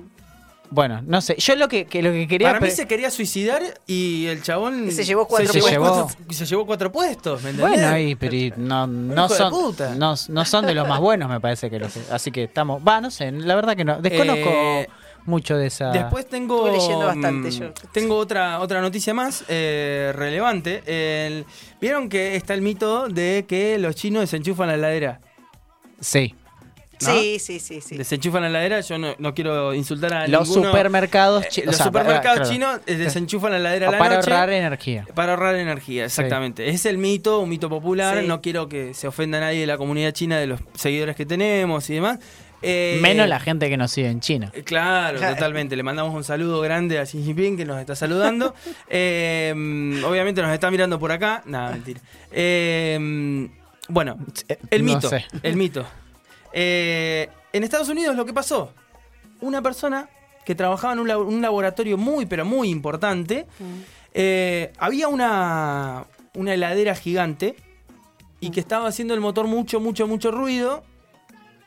Y el- la persona de servicio de limpieza dijo, bueno, lo desenchufo Ah. para antes de que se rompa.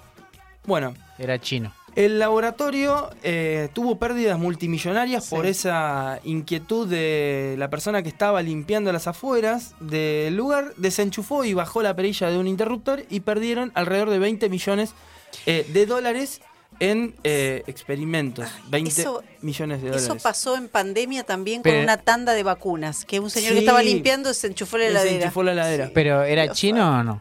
No, no, no, No, en Estados Unidos. En Estados Unidos. Pero no era Pero laboratorio- el, chino. el- el operario que se enchufó No, no, no, no. era chino. La- ¿Qué tenía que ver con el No, hablé, prejuicio? hablé sobre el mito popular porque, bueno, nada, capaz que... Ah, eh, yo, pero, linki- pero mentime, decime que era chino. No, no. Bueno, era No. chino. Era chino, viste, sabíamos. Era chino. ¿Qué canción había? Lo era sabía. chino. Ah, bueno, había una canción que decía era chino. Eh, y por otro lado, después tengo otra noticia muy relevante. Eh, en Corea del Sur todos son más jóvenes desde este miércoles. Ay, Esto ¿me es puedo? impresionante, señor. Es impresionante. Si me voy. este, este Pero no son más jóvenes que mañana. Corea del Sur No. eh, eh, y el, eh, perdón, Mirá cómo lo dejé pensando. Este miércoles, Kim y el resto de eh, Corea del Sur retrocedieron uno o dos años de edad, ya que entró en vigencia una nueva ley nacional que elimina la fórmula inusual en este país que se ha calculado eh, la edad durante mucho tiempo. Durante siglos, los coreanos inflaron sus edades en comparación con el resto del mundo. Una persona tenía un año al nacer y todos ganaban un año en conjunto el primero de enero porque el bebé nacido en Nochebuena cumplía dos años después de un, de un solo día de vida. La nueva ley cambia a la medida internacional de edad que comienza en cero el día en que nacen las personas. Los coreanos ya nacidos se volverán más jóvenes y utilizarán su fecha de nacimiento para determinar su edad. Los documentos también comenzaron a utilizar esta medida internacional. ¿Corea de dónde? ¿Ustedes se dan cuenta del tamaño de noticia que estoy tra- Sí, sí. trayendo? Sí, sí. Trajendo. ¿Trajendo? Pero para qué Corea del Corea del Sur. Y Cosas por- importantes. Y pero tenía alguna razón de ser- era una cuestión cultural. Yo calculo que debe ser cultural. Eh, yo creo que también. o, s- o te- obtenían algún beneficio, te rejubilás más rápido, no sé, estoy Eh, pensando en algún tipo de beneficio del- de, de tener un año más. Hay un montón de, cos de pros y de contras. Eh, yo creo que el pro más eh, importante es que todos los coreanos son más chiquitos. Eh, pero estoy suponiendo, estoy suponiendo. Menos mal que no se Sí. escucha lo que estoy pensando. Eh, Nada más que eso, ¿bien? Eh. Entonces en Corea van a tener eh, dos años eh, menos Uno de o dos edad. años menos. Ok, Uno o dos ¿y, pero, ¿y años por menos. qué no hablaste que Duque compró un territorio en la luna? Ay, pero eso pasó la semana pasada. y- Ah, yo vi que Duki se cortó el flequillo y lo estaba. Es parecido. Duki A esta vendió, un estadio de River completo, llenó un estadio de River sí. y ahora va a llenar No. otro, va a sacar Sí, otra sí. fecha. Increíble. Qué bárbaro. Increíble. Muy, Bárbaro. muy impactante el No, pero fenómeno del trap. Sí. Sí, Impactante. tal cual, tal Al cual. punto ¿eh? que llegó a la luna. Tal cual, a uno le puede gustar o no, no importa eso, pero la verdad que es un fenómeno Sí, cultural sí, sí. para el, seguirlo. el ¿eh? tra- el trap me gusta, no eh, ciertos artistas. A mí algunos sí, otros Es como no. Ghostem, ¿me, ¿escucharon Ghostem? No. Bueno, no importa. No, no. Escuchen Te Ghostem. la debo. Eh, y por último, la última noticia y tal vez la más relevante es que el Chapulín Colorado llegó a la Argentina. eh, el Chapulín Colorado del modo justiciero, como el Chapulín lo es. Eh, esto se produjo en la ciudad de Córdoba, en donde eh, un imitador de la Mona Jiménez y un imitador del Chapulín Colorado detuvieron a un eh, maleante que se encontraba en l- en la Solo en Córdoba. la avenida del centro. Pero la, pará, la foto hab- que yo hablaban estoy, eh, la foto que yo estoy viendo del imitador de la Mona Jiménez y del Chapulín Colorado es es No tiene, no tiene un adjetivo que pueda decirlo. Está bueno. Compite con los con los eh, cisnes eh, opiaceados. Eh, compite. Eh, compite. Yo me no quiero sé si superar, yo me quiero superar. Está muy bien, está muy Voy- bien. Tener la vara muy alta. la Pero- vara muy alta, puse Sí. la vara muy alta. La vara muy alta. Pero Cisnes comiendo amapolas Sí, es está. No, pero si lo decís así suena poético. Es verdad, es verdad. Parece parece- digamos. claro, Bueno. cisnes drogados suena eh, un poco más. Más crónica, más. Claro, pero Chan, chan, drogados chan. eh, nos eh, dan vuelta, En no me acuerdo. Bueno, no, quiero. este, ingresan cisnes a un centro de rehabilitación. Claro. Esa es la noticia. Sí, sí, Pero, sí, sí. para, para. Eh, Pregunta. eh, o sea, es. Claro, tenía acento cordobés el tipo. No, no, sería muy raro escuchar a alguien con acento cordobés eh, hacer del chapulín colorado y decir que no contaban con su atus. Yo, de- después Los podemos no compartir- con sus Después podemos compartir la foto de la mona y Sí, el por chapulín favor, te lo porque es, eh, Yo no la llevo a ver. es de, de lo mejor que puede haber eh, disponible. Bien, bien. Eh, Bien, sí, banco. La mona le sale muy bien y el chapulín está re duro. Está. Es lo único que voy a decir. En nuestras redes, en nuestras Eh, redes va a estar. En nuestras redes va a estar la noticia de- del día de la fecha. Así que bueno. Está bueno eso, me gusta la, la noticia de la fecha. La otra vez la colgamos con los cisnes. Era, Era una noticia. era noticia. una noticia sin igual, sin Sí, igual, sí, señores. Eh, cual. así que bueno, eh, esto es lo que pasó, pasó. Así que nos vamos a escuchar a una cancioncita y ya venimos eh, con más de la actualidad argentina.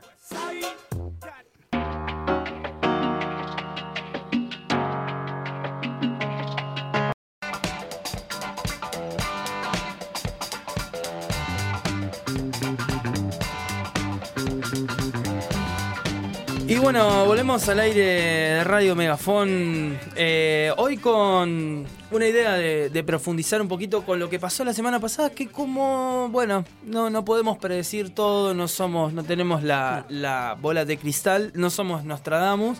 eh, no pudimos anticipar lo que iba a pasar el viernes de la semana pasada, que fue un bombazo, un balde de agua fría a las 7 de la tarde, un viernes. No, no Eh, estábamos al aire por no estábamos al aire. di- diversas. Este, hubiera Y- sido al aire. Eh, Hubiese sido al aire. Hubiese sido al aire. No estuvimos al aire el día del atentado de Cristina, que también hubiera sido al aire, Es chicos. verdad. Fue Es verdad. Pero eso cada vez que cada vez que no hacemos el programa hay que tener cuidado, hay que tener cuidado Claro. entonces. Hay que hacer el programa. Sí, Porque no me estaría gustando. O sea, eh, Las cosas si ves, claro. que están pasando. De hecho, la primera vez que empezamos el programa, o sea, hay como empezó la guerra. empezó la Es guerra. verdad. O sea, Arrancamos el programa con la guerra en Ucrania. Sí. no sé, estoy de- dudando. Es como el gato de Schrödinger. Ese. ¿Eh? Que como que está. De Schrödinger, Schrödinger, no sé cómo se dice vos. De. Schrödinger. Ahí ¿Qué- está, qué? gracias. El gato de Schrödinger. Que es ¿Y que sí, eh, ¿Qué, qué hizo? el- Oh, la ah, audiencia. eh, no la tengo la referencia esa, Claro, perdón, por me eso. la perdí, me la perdí. Bueno, Le no importa. decir a Nico Coco que venga un día a hablar Sí, sobre- que nos, Uh, bueno. cuente de física Eh, vamos a comentar las, los comentarios que nos dejaron en, en redes, en Instagram. Comentar los comentarios. Eh, el negro Quiroga, que fue nuestro invitado eh, en pasados programas, eh, puso Aníbal Fernández y Lilita Carrillo contestando la pregunta de quién es el más rosquero. Aníbal Fernández Aníbal sí. y Lilita Carrió. Me parece una muy buena elección. Para Yo mí creo- Lilita, Lilita es... es... como un elefante en un bazar, pero, Yo- pero para no mí sé. Lilita Pero te puede muy bien, delirar, ¿eh? te delira, Para mí la delira. te delira. Hace no, no, no, papel no, de delirante. pero te delira, te delira, te delira, te, te, te, te, te delira a vos, ¿entendés? Es como que no le sacás la vuelta y Pero ya es buena te... rosquera entonces. Claro, por eso digo, su- si, su- si es buena, su método es el delire. O sea, Sí. te siente y te empieza a hablar de algo que no tiene nada que ver, te desencaja o decís, ¿a qué vine acá? Yo pensé que iba a hacer esto. Te delira, qué sé yo, y de repente vos estás firmando algo que no entendiste Sí. eh, qué es, pero bueno, le favorece a ella. Eh, Eh, por algo está donde está, digo. se Tenemos mantiene. Sar Nicolás III que dice mm, Zar Nicolás III, ¿sí?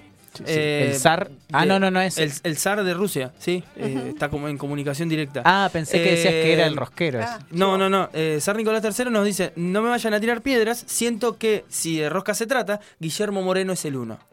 Hay varios con Guillermo Moreno, ¿eh? Eh, hay yo, varios. ¿eh? yo tengo mi opinión. Igna Sana, también eso. Guillermo Moreno. Eh, Mauri Giulietti, el autor de Botella al Mar, nos comenta que mm, eh, Mariano, eh, Mariano, Mariano Moreno, Guillermo Moreno eh, también eh, es de su elección. Y bueno, después siguen otros personajes que vamos a seguir. Moreno, ¿es un buen rosquero? A mí me, pa- me parece que, no sé si es bueno o no, pero la juega de rosquero. La La, jue- juega de, de chabón con contactos, con, con calle, con. eh, No sé si lo logra, ¿eh? No, no sé, porque Mo- no conozco Moreno- el paño, pero. Pero tiene el personaje y además eh, Acá como, hay uno muy bueno. como lo como de lo contacta con ese imaginario de los eh, espuria, ¿no? A mí, Sí. a, mí, a mí me suena más como más chabacano, más eh, muy porteño, muy porteño. Como que te, ese, como que ya, vos Sí. sabés cuál es la verdad acá. Como. ¿sabés? Mira, Sí, yo te voy a sí, sí, explicar. sí. Sí, sí, Sí. es como, sí. es como que así, ¿viste? Tiene la, rosca desde la ¿Vieron el- prepotencia. Claro. La Ese- rosca desde la prepotencia. y incluso, incluso en la estética, digo, cuando se le, se le sentaba a discutir a, a Clarín, lo hacía con mucha provocación, te hacía los, Es llaveritos. O sea, y eso descoloca Sí, al, sí. al contrincante, al, al, al anta- al antagonista. Y para mí eso de... Sí, él la juega, es verdad, como dice Pau, para mí estoy totalmente de acuerdo. Tiene la apariencia de, No sabemos si lo. pero realmente no sé. Digamos, eh, me parece que incluso lo sacaron un toque, eh, se lo fueron eh, corriendo porque había cosas medias... No sé si tú... eh, algunos decían que tenía una pistola, eso yo ya... Sí, en una negociación con eh, entidades comerciales. eh, Él lo negó a eso. Él lo negó, él lo negó, pero dicen que hay fue un día y puso un revólver arriba de la mesa eh, para negociar un, una salida de precios cuidados. Al- Alberto decía que no pasó un, un preocupacional Claro. y que era, era, un, era un muy buen perro, pero que Kirchner lo tenía atado Claro. con correa. Claro. Eh, bien, otra que me gustó mucho acá que dice eh, la Corte Suprema de Justicia. Me parece sí. genial. Me parece genial. Este, este punto me parece Uf. muy bueno. Eh, Dualde me parece muy buen rosquero Sí. también. Sí. Sí, también. Eh, De hecho, muy buen rosquero. Lo mismo que Alberto, muy mal presidente. Ujú.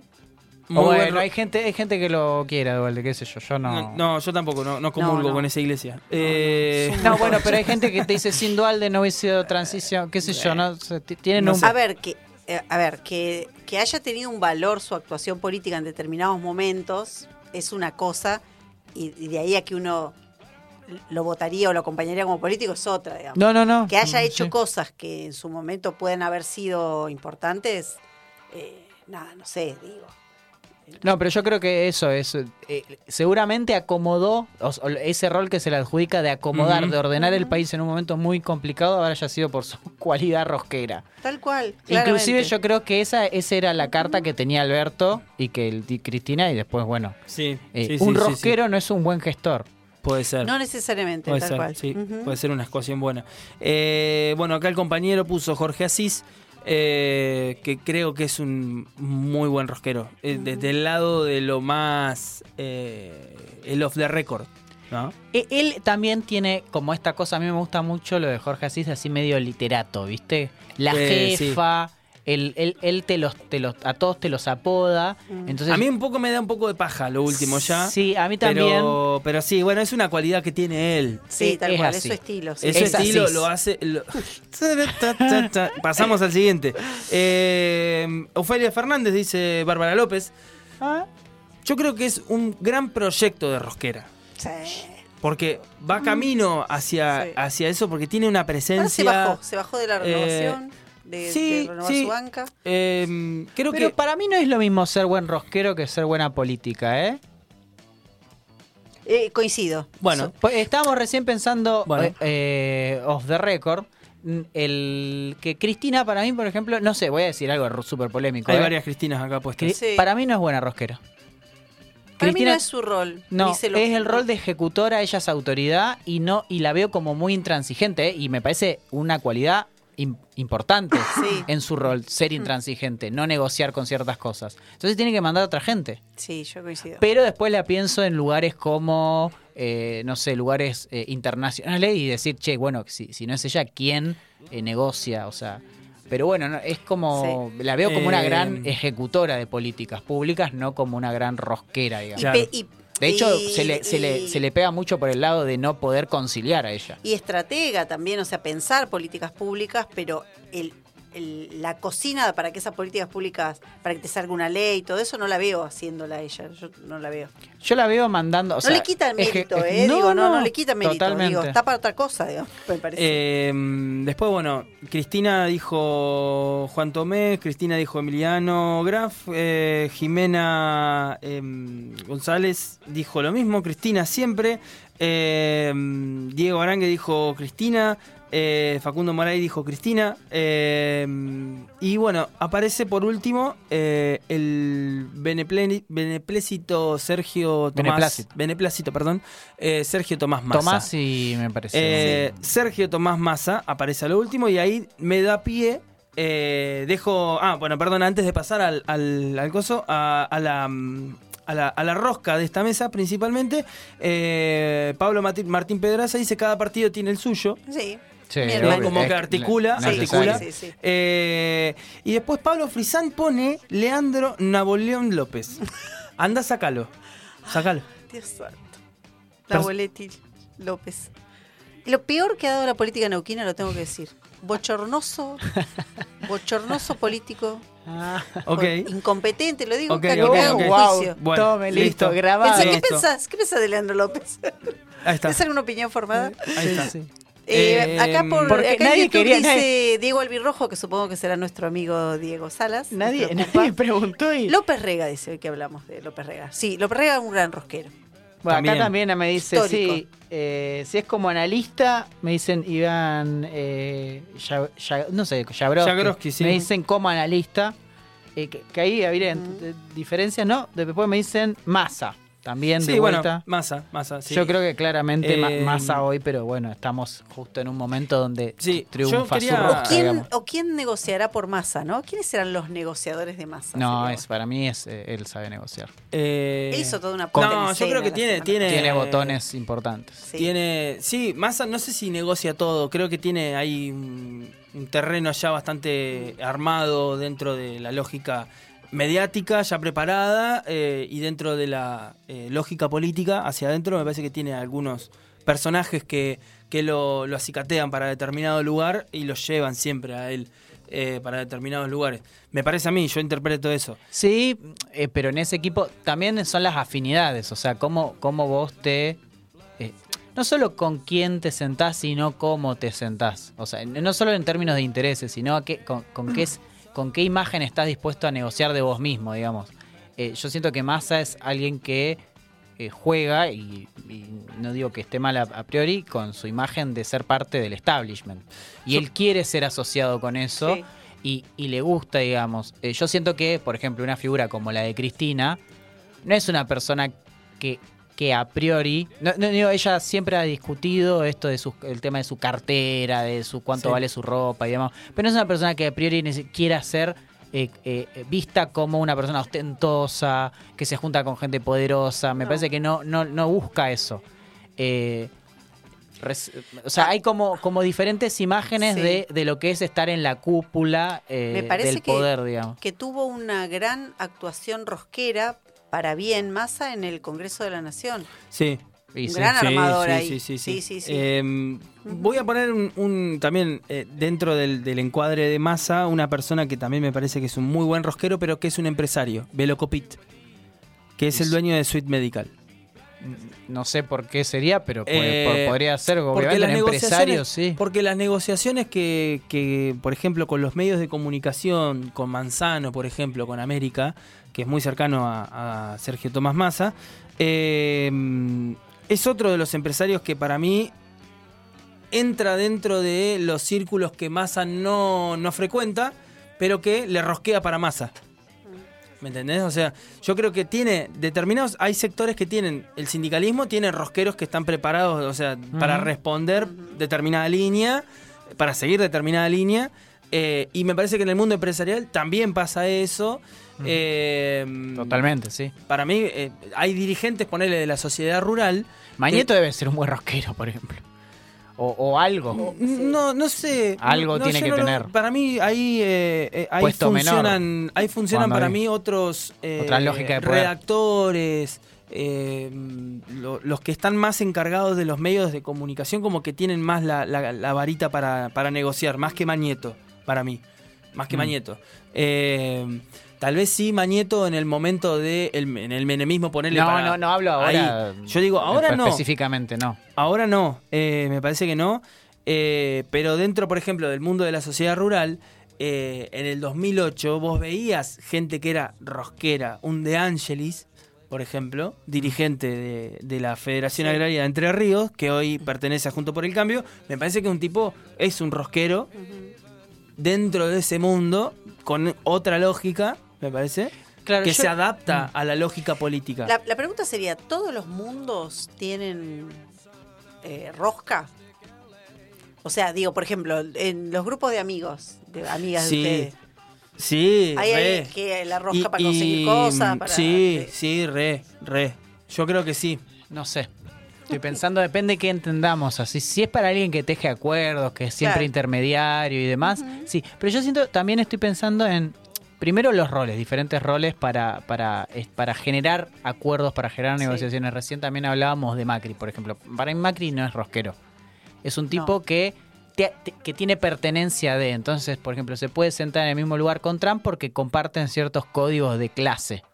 ¿no? Entonces lo acerca, un tipo como Macri acerca a los rosqueros de su espacio a Trump y a sus rosqueros quizá también, ¿no?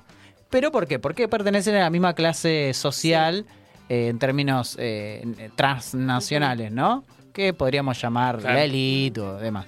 Más allá de que Macri está devaluado en relación a Trump, pero bueno, no importa. Eh, no lo veo a Macri diciéndole, no, che, mira, Trump, vos sabés que acá la política, la geopolítica, Claro. bueno, no sé qué". Donald. No, no lo veo haciendo eso, debe ser otra gente. Sí. Eh, capaz que sí, no sabemos, ¿no? Es- es- son, son imaginarios. De hecho, está bueno cómo se juegan los imaginarios. Pero también después siento la, la delgada línea con la traición, ¿no? Porque llega un punto en la rosca, eh, y, en- y cuando te acorralan, que empezás a jugar para el otro lado. Y ha, y ha habido Sí. casos muy, muy, muy, muy eh, eh, significativos en la historia política de Argentina. Eh, digo, el último que yo me estoy acordando es Cobos. Sí. No, Pichetto, bueno, Pichetto. Pichetto. Pichetto. Pichetto, de quien dijimos que era un gran rosquero, dijo, bueno, Tuki, me voy para el otro lado. O sea, rompió. Y Ahora, em, bueno, ya está asumido, pero el, el que lo- el que dijo lo quiero, lo necesito y todo fue Rodríguez Larreta, ¿no? A Pichetto. claro. O sea, eh, después, eh, bueno, yo dije Cobos. eh, está el caso, ¿cómo se llama este? Que, por, que se dio vuelta con Kirchner, que fue el, el que le decían el nombre. Hiciste la de... ¿Narváez? No, No. no me está saliendo el nombre. Pero, ¿Con Kirchner? Que- claro, asume... Diputado que, que era el del ANSES. ese, Sí, eh, asume, asume, Ah, asume eh, y, y se cambia, dice, no, bueno, yo asumo por, por Kirchner. O sea, se da vuelta eh, a favor de Kirchner. Y se decía mucho, hiciste la de... O sea, Ah, no, vos decís la de Borocotó. eh, Borocotó. Sí, sí. hermoso nombre. Borocotó. Hermoso Ahí nombre. Sí, un Borocotó. diputado que se cambió lo querían hacer Bueno, ese, ese algo tuvo que negociar, o sea, ¿por qué lo va a hacer? ¿Por convicción? Bien, puede ser, quizá, no Puede sé. ser. Em, Y, y se creó el verbo borocotear. ¿vieron? Bueno, Sí, por eso sí. la, la borocoteaste. Es Sí, como la funemoriaste en su momento, Sí. funemoriaste. Eh, Hermoso. Pero Borocotó. borocotó. Sí, sí, sí. Y hoy no sé, hoy, hoy yo creo que fue un gran escenario para la gente que le gustaba la rosca el, el viernes. eh, fue. Yo Eh, me quedé muy impactada porque, bueno, no estuvimos al aire nosotros, como decíamos. Yo eh, me fui a tomar exámenes, tenía una, una actividad de trabajo. Llegué muy cansada, no vi tele, no miré redes, nada. Me acosté a dormir bastante, relativamente temprano, eh, con Eduardo en la cabeza. Claro. Y me levanté con Sergio. O sea, entonces como que fue un montón, chicos. O sea, muy impactante, sí. Me acosté con Eduardo y me levanté con Sergio. Ok. Digo, ¿qué Sí, pasó No, sí, yo, fue- yo fue viví. impactante. Claro, yo la viví yo no, me- re, mal. eh, mastiqué eh, a Mansur. eh, a ver hasta dónde era eh, tragable, digamos. Claro, o- Degusté a Mansur. O sea, claro, por- vamos, vamos a, a- Va- vamos ponerle un cuadro. Vamos a poner Sí, un sí, cuadro. sí, La situación era la siguiente: Cierre de lista. Scioli, Guado de Pedro, Exacto. como los candidatos de ambas partes, digamos ambas partes, eh, kirchnerismo duro, por así decirlo, eh, con la presencia de Scioli. Peronismo, diría yo. Ah, No. Kirchner está, está, está bien, no. Kirchnerismo con Guado, estás hablando. Exactamente. Ah, está bien, sí, sí, sí. Eh, Sí. Y eh, Scioli con eh, la representación de lo que sería el gobierno actual o la actual gestión, eh, encabezada con la presencia de Alberto Fernández, que respaldaba la candidatura de Scioli. Esto era hasta el viernes a las 6 de la tarde.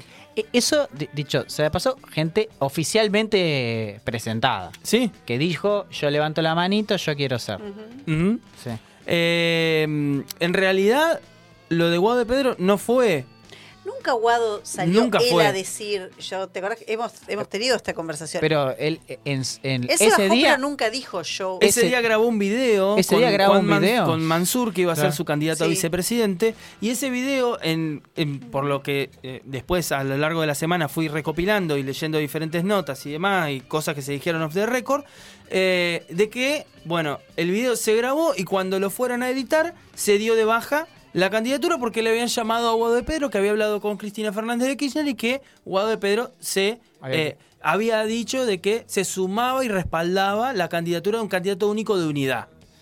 Un candidato único de unidad. Un candidato único para de- darle énfasis. para demostrar la unidad del Un- peronismo. un solo candidato. Uno, uno. Aclaro de vuelta, uno.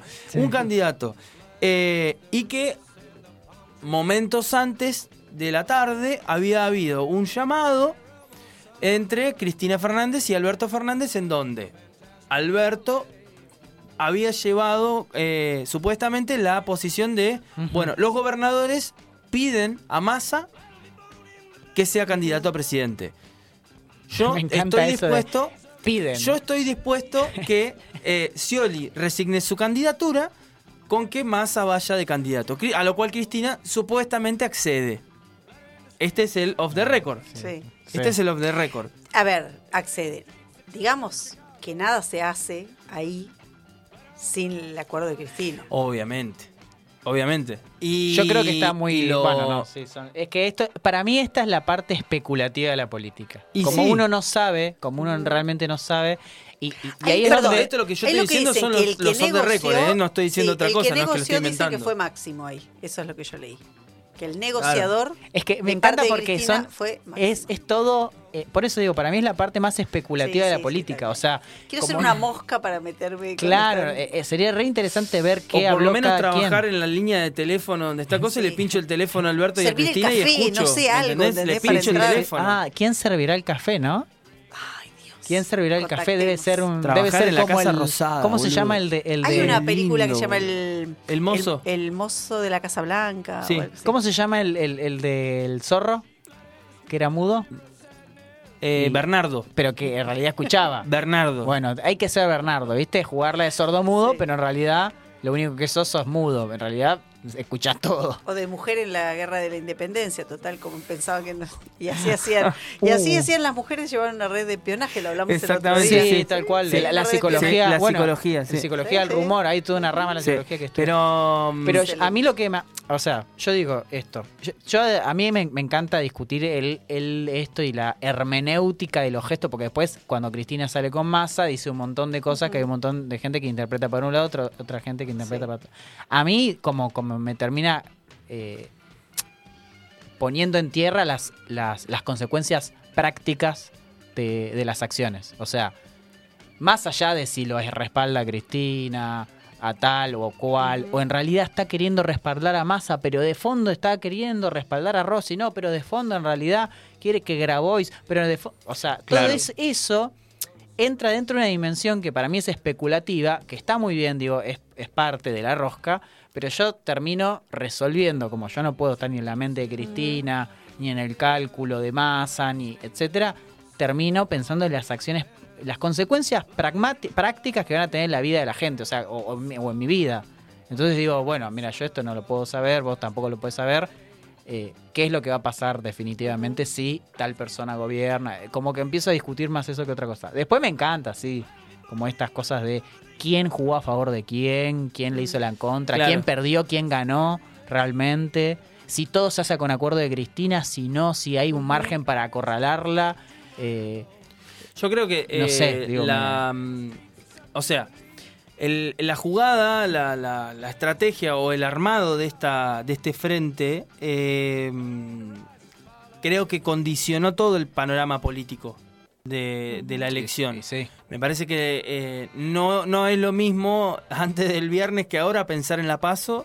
El peronismo no piensa igual en la paso que ahora, que antes, eh, pensando en dos candidatos. Ahora se piensa con una perspectiva diferente. La aparición de Grabois dentro del juego del frente y eh, la disputa y la tensión que generó Massa dentro de Juntos por el Cambio. Creo que hay una clara ruptura y, y hay una interna muy fuerte que está jugando Juntos por el Cambio Sí. que la dispara Massa. La Sí, dispara Massa esa que es interna. uno, uno de afuera. te- Exactamente. sí, cual. Eh, eh, o sea, bueno, no, podemos discutir eso digo, también, de sí. afuera- pero de, de afuera- alianza, de afuera del kirchnerismo. Da- de- de- en- sí, pero es un tipo que pasó por, por digamos, estuvo del otro lado. O sea, Massa Sí, es sí, una sí, persona sí, sí. que Estuvo yo en no. varios lados, Claro, por eso. todo, no, no, todo. es que yo no, yo no. Por ejemplo, eh, son lecturas posibles, digo, no, no, no son nunca absolutas, pero a Argentina ahora le está yendo bien en, lo- en los mercados, en los famosos mercados. Y eso porque las opciones políticas de, de- posibles de que vayan a ganar van a ser eh, eh, gente que en principio uno pensaría que están a favor de los mercados. Entonces, vos te, no sé, yo me imagino a Massa llamando a la reta y diciéndole, digo la reta porque no, no sé si se lleva bien con, con la reta, sí.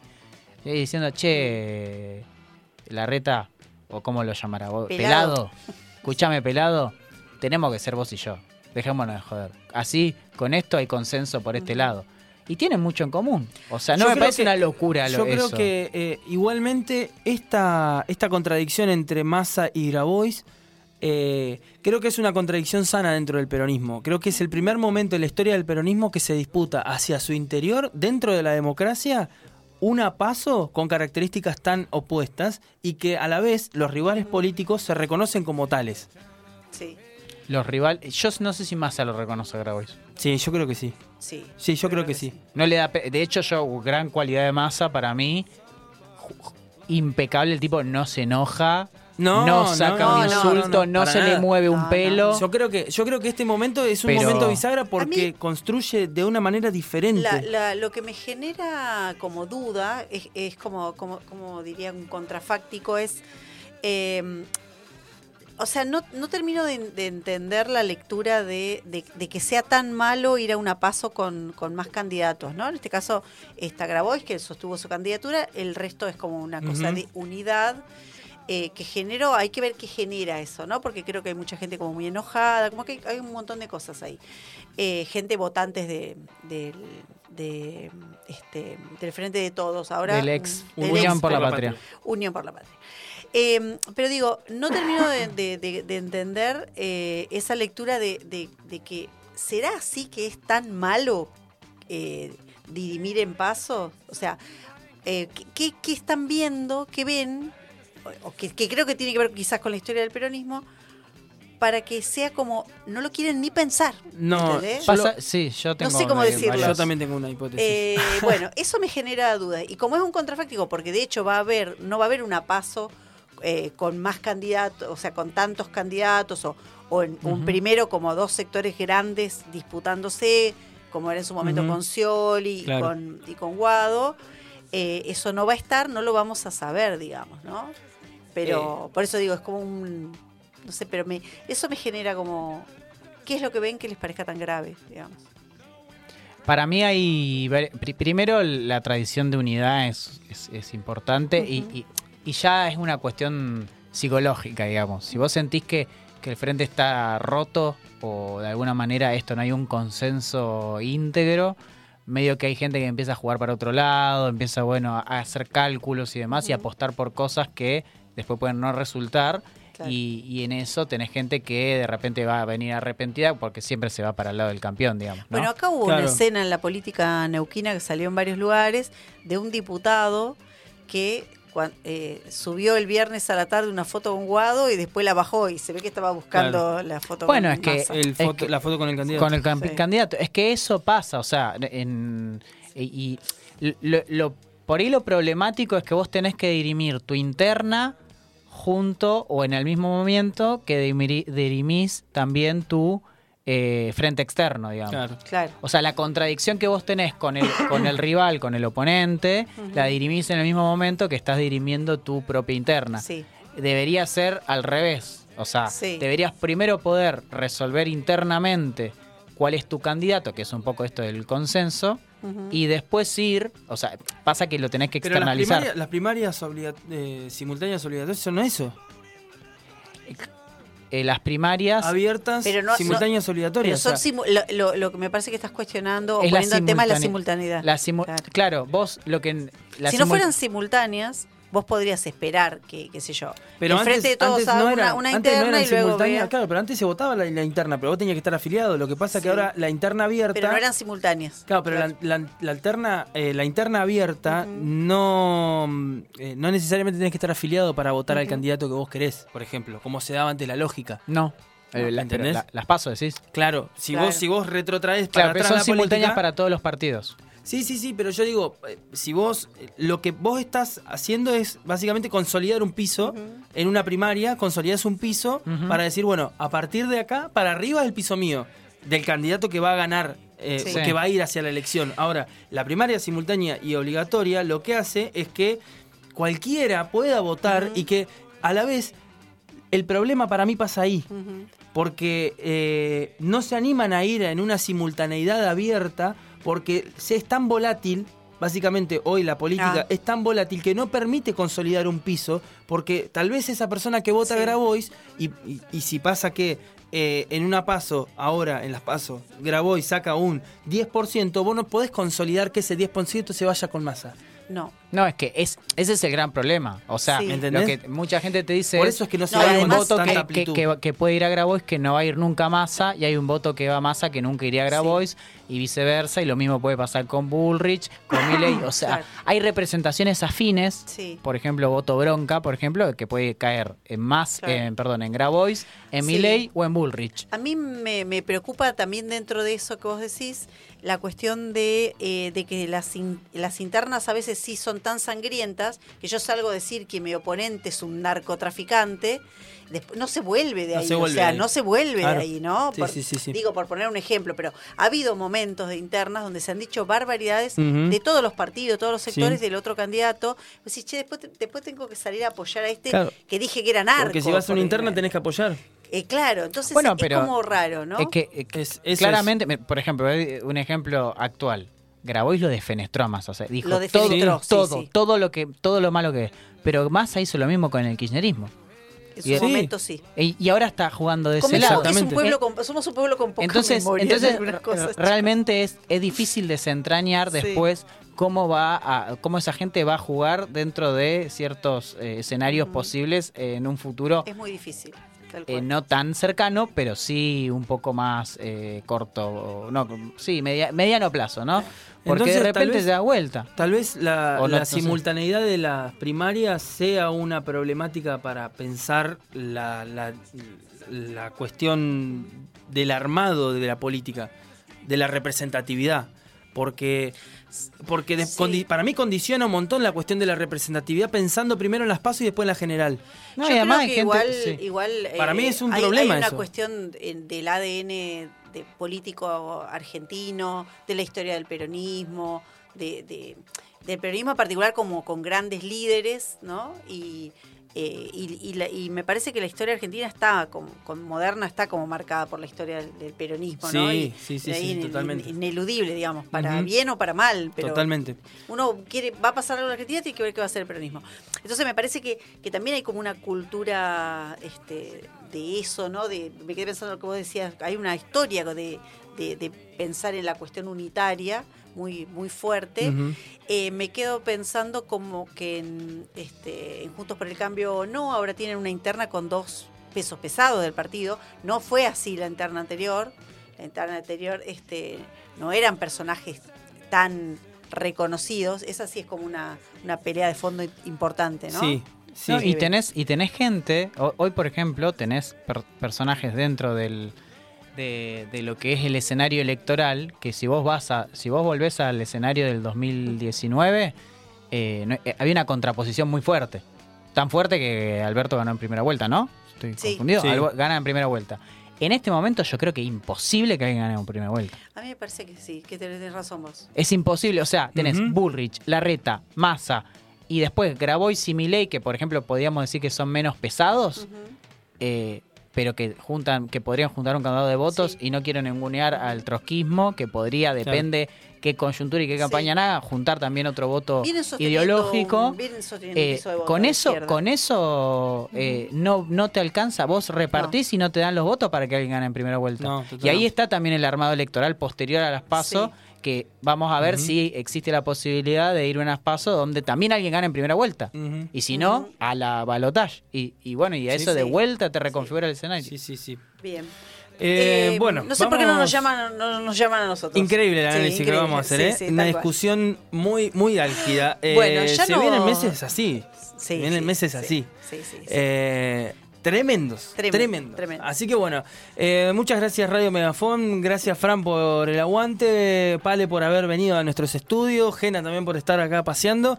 Eh, gracias compañeros. Gracias. Eh, quédense, quédense. están Leslie Ternautes. Esperando eh, en la gatera Ay, para me olvidé entrar. dónde dejé el auto. No, otra vez. Sí, la gente que está escuchando Eh, sabe que sí. me pasa. Eh, bueno, les mandamos un gran saludo a todos nuestros oyentes que nos están haciendo el aguante. Acá te mandan saluditos. Javier Espinosa, compañero de Lo la vi, Facu. lo vi. Un saludo grande para Javier. Eh, gracias por, por escuchar este programa y nos encontramos el próximo viernes, si es que todo sale bien.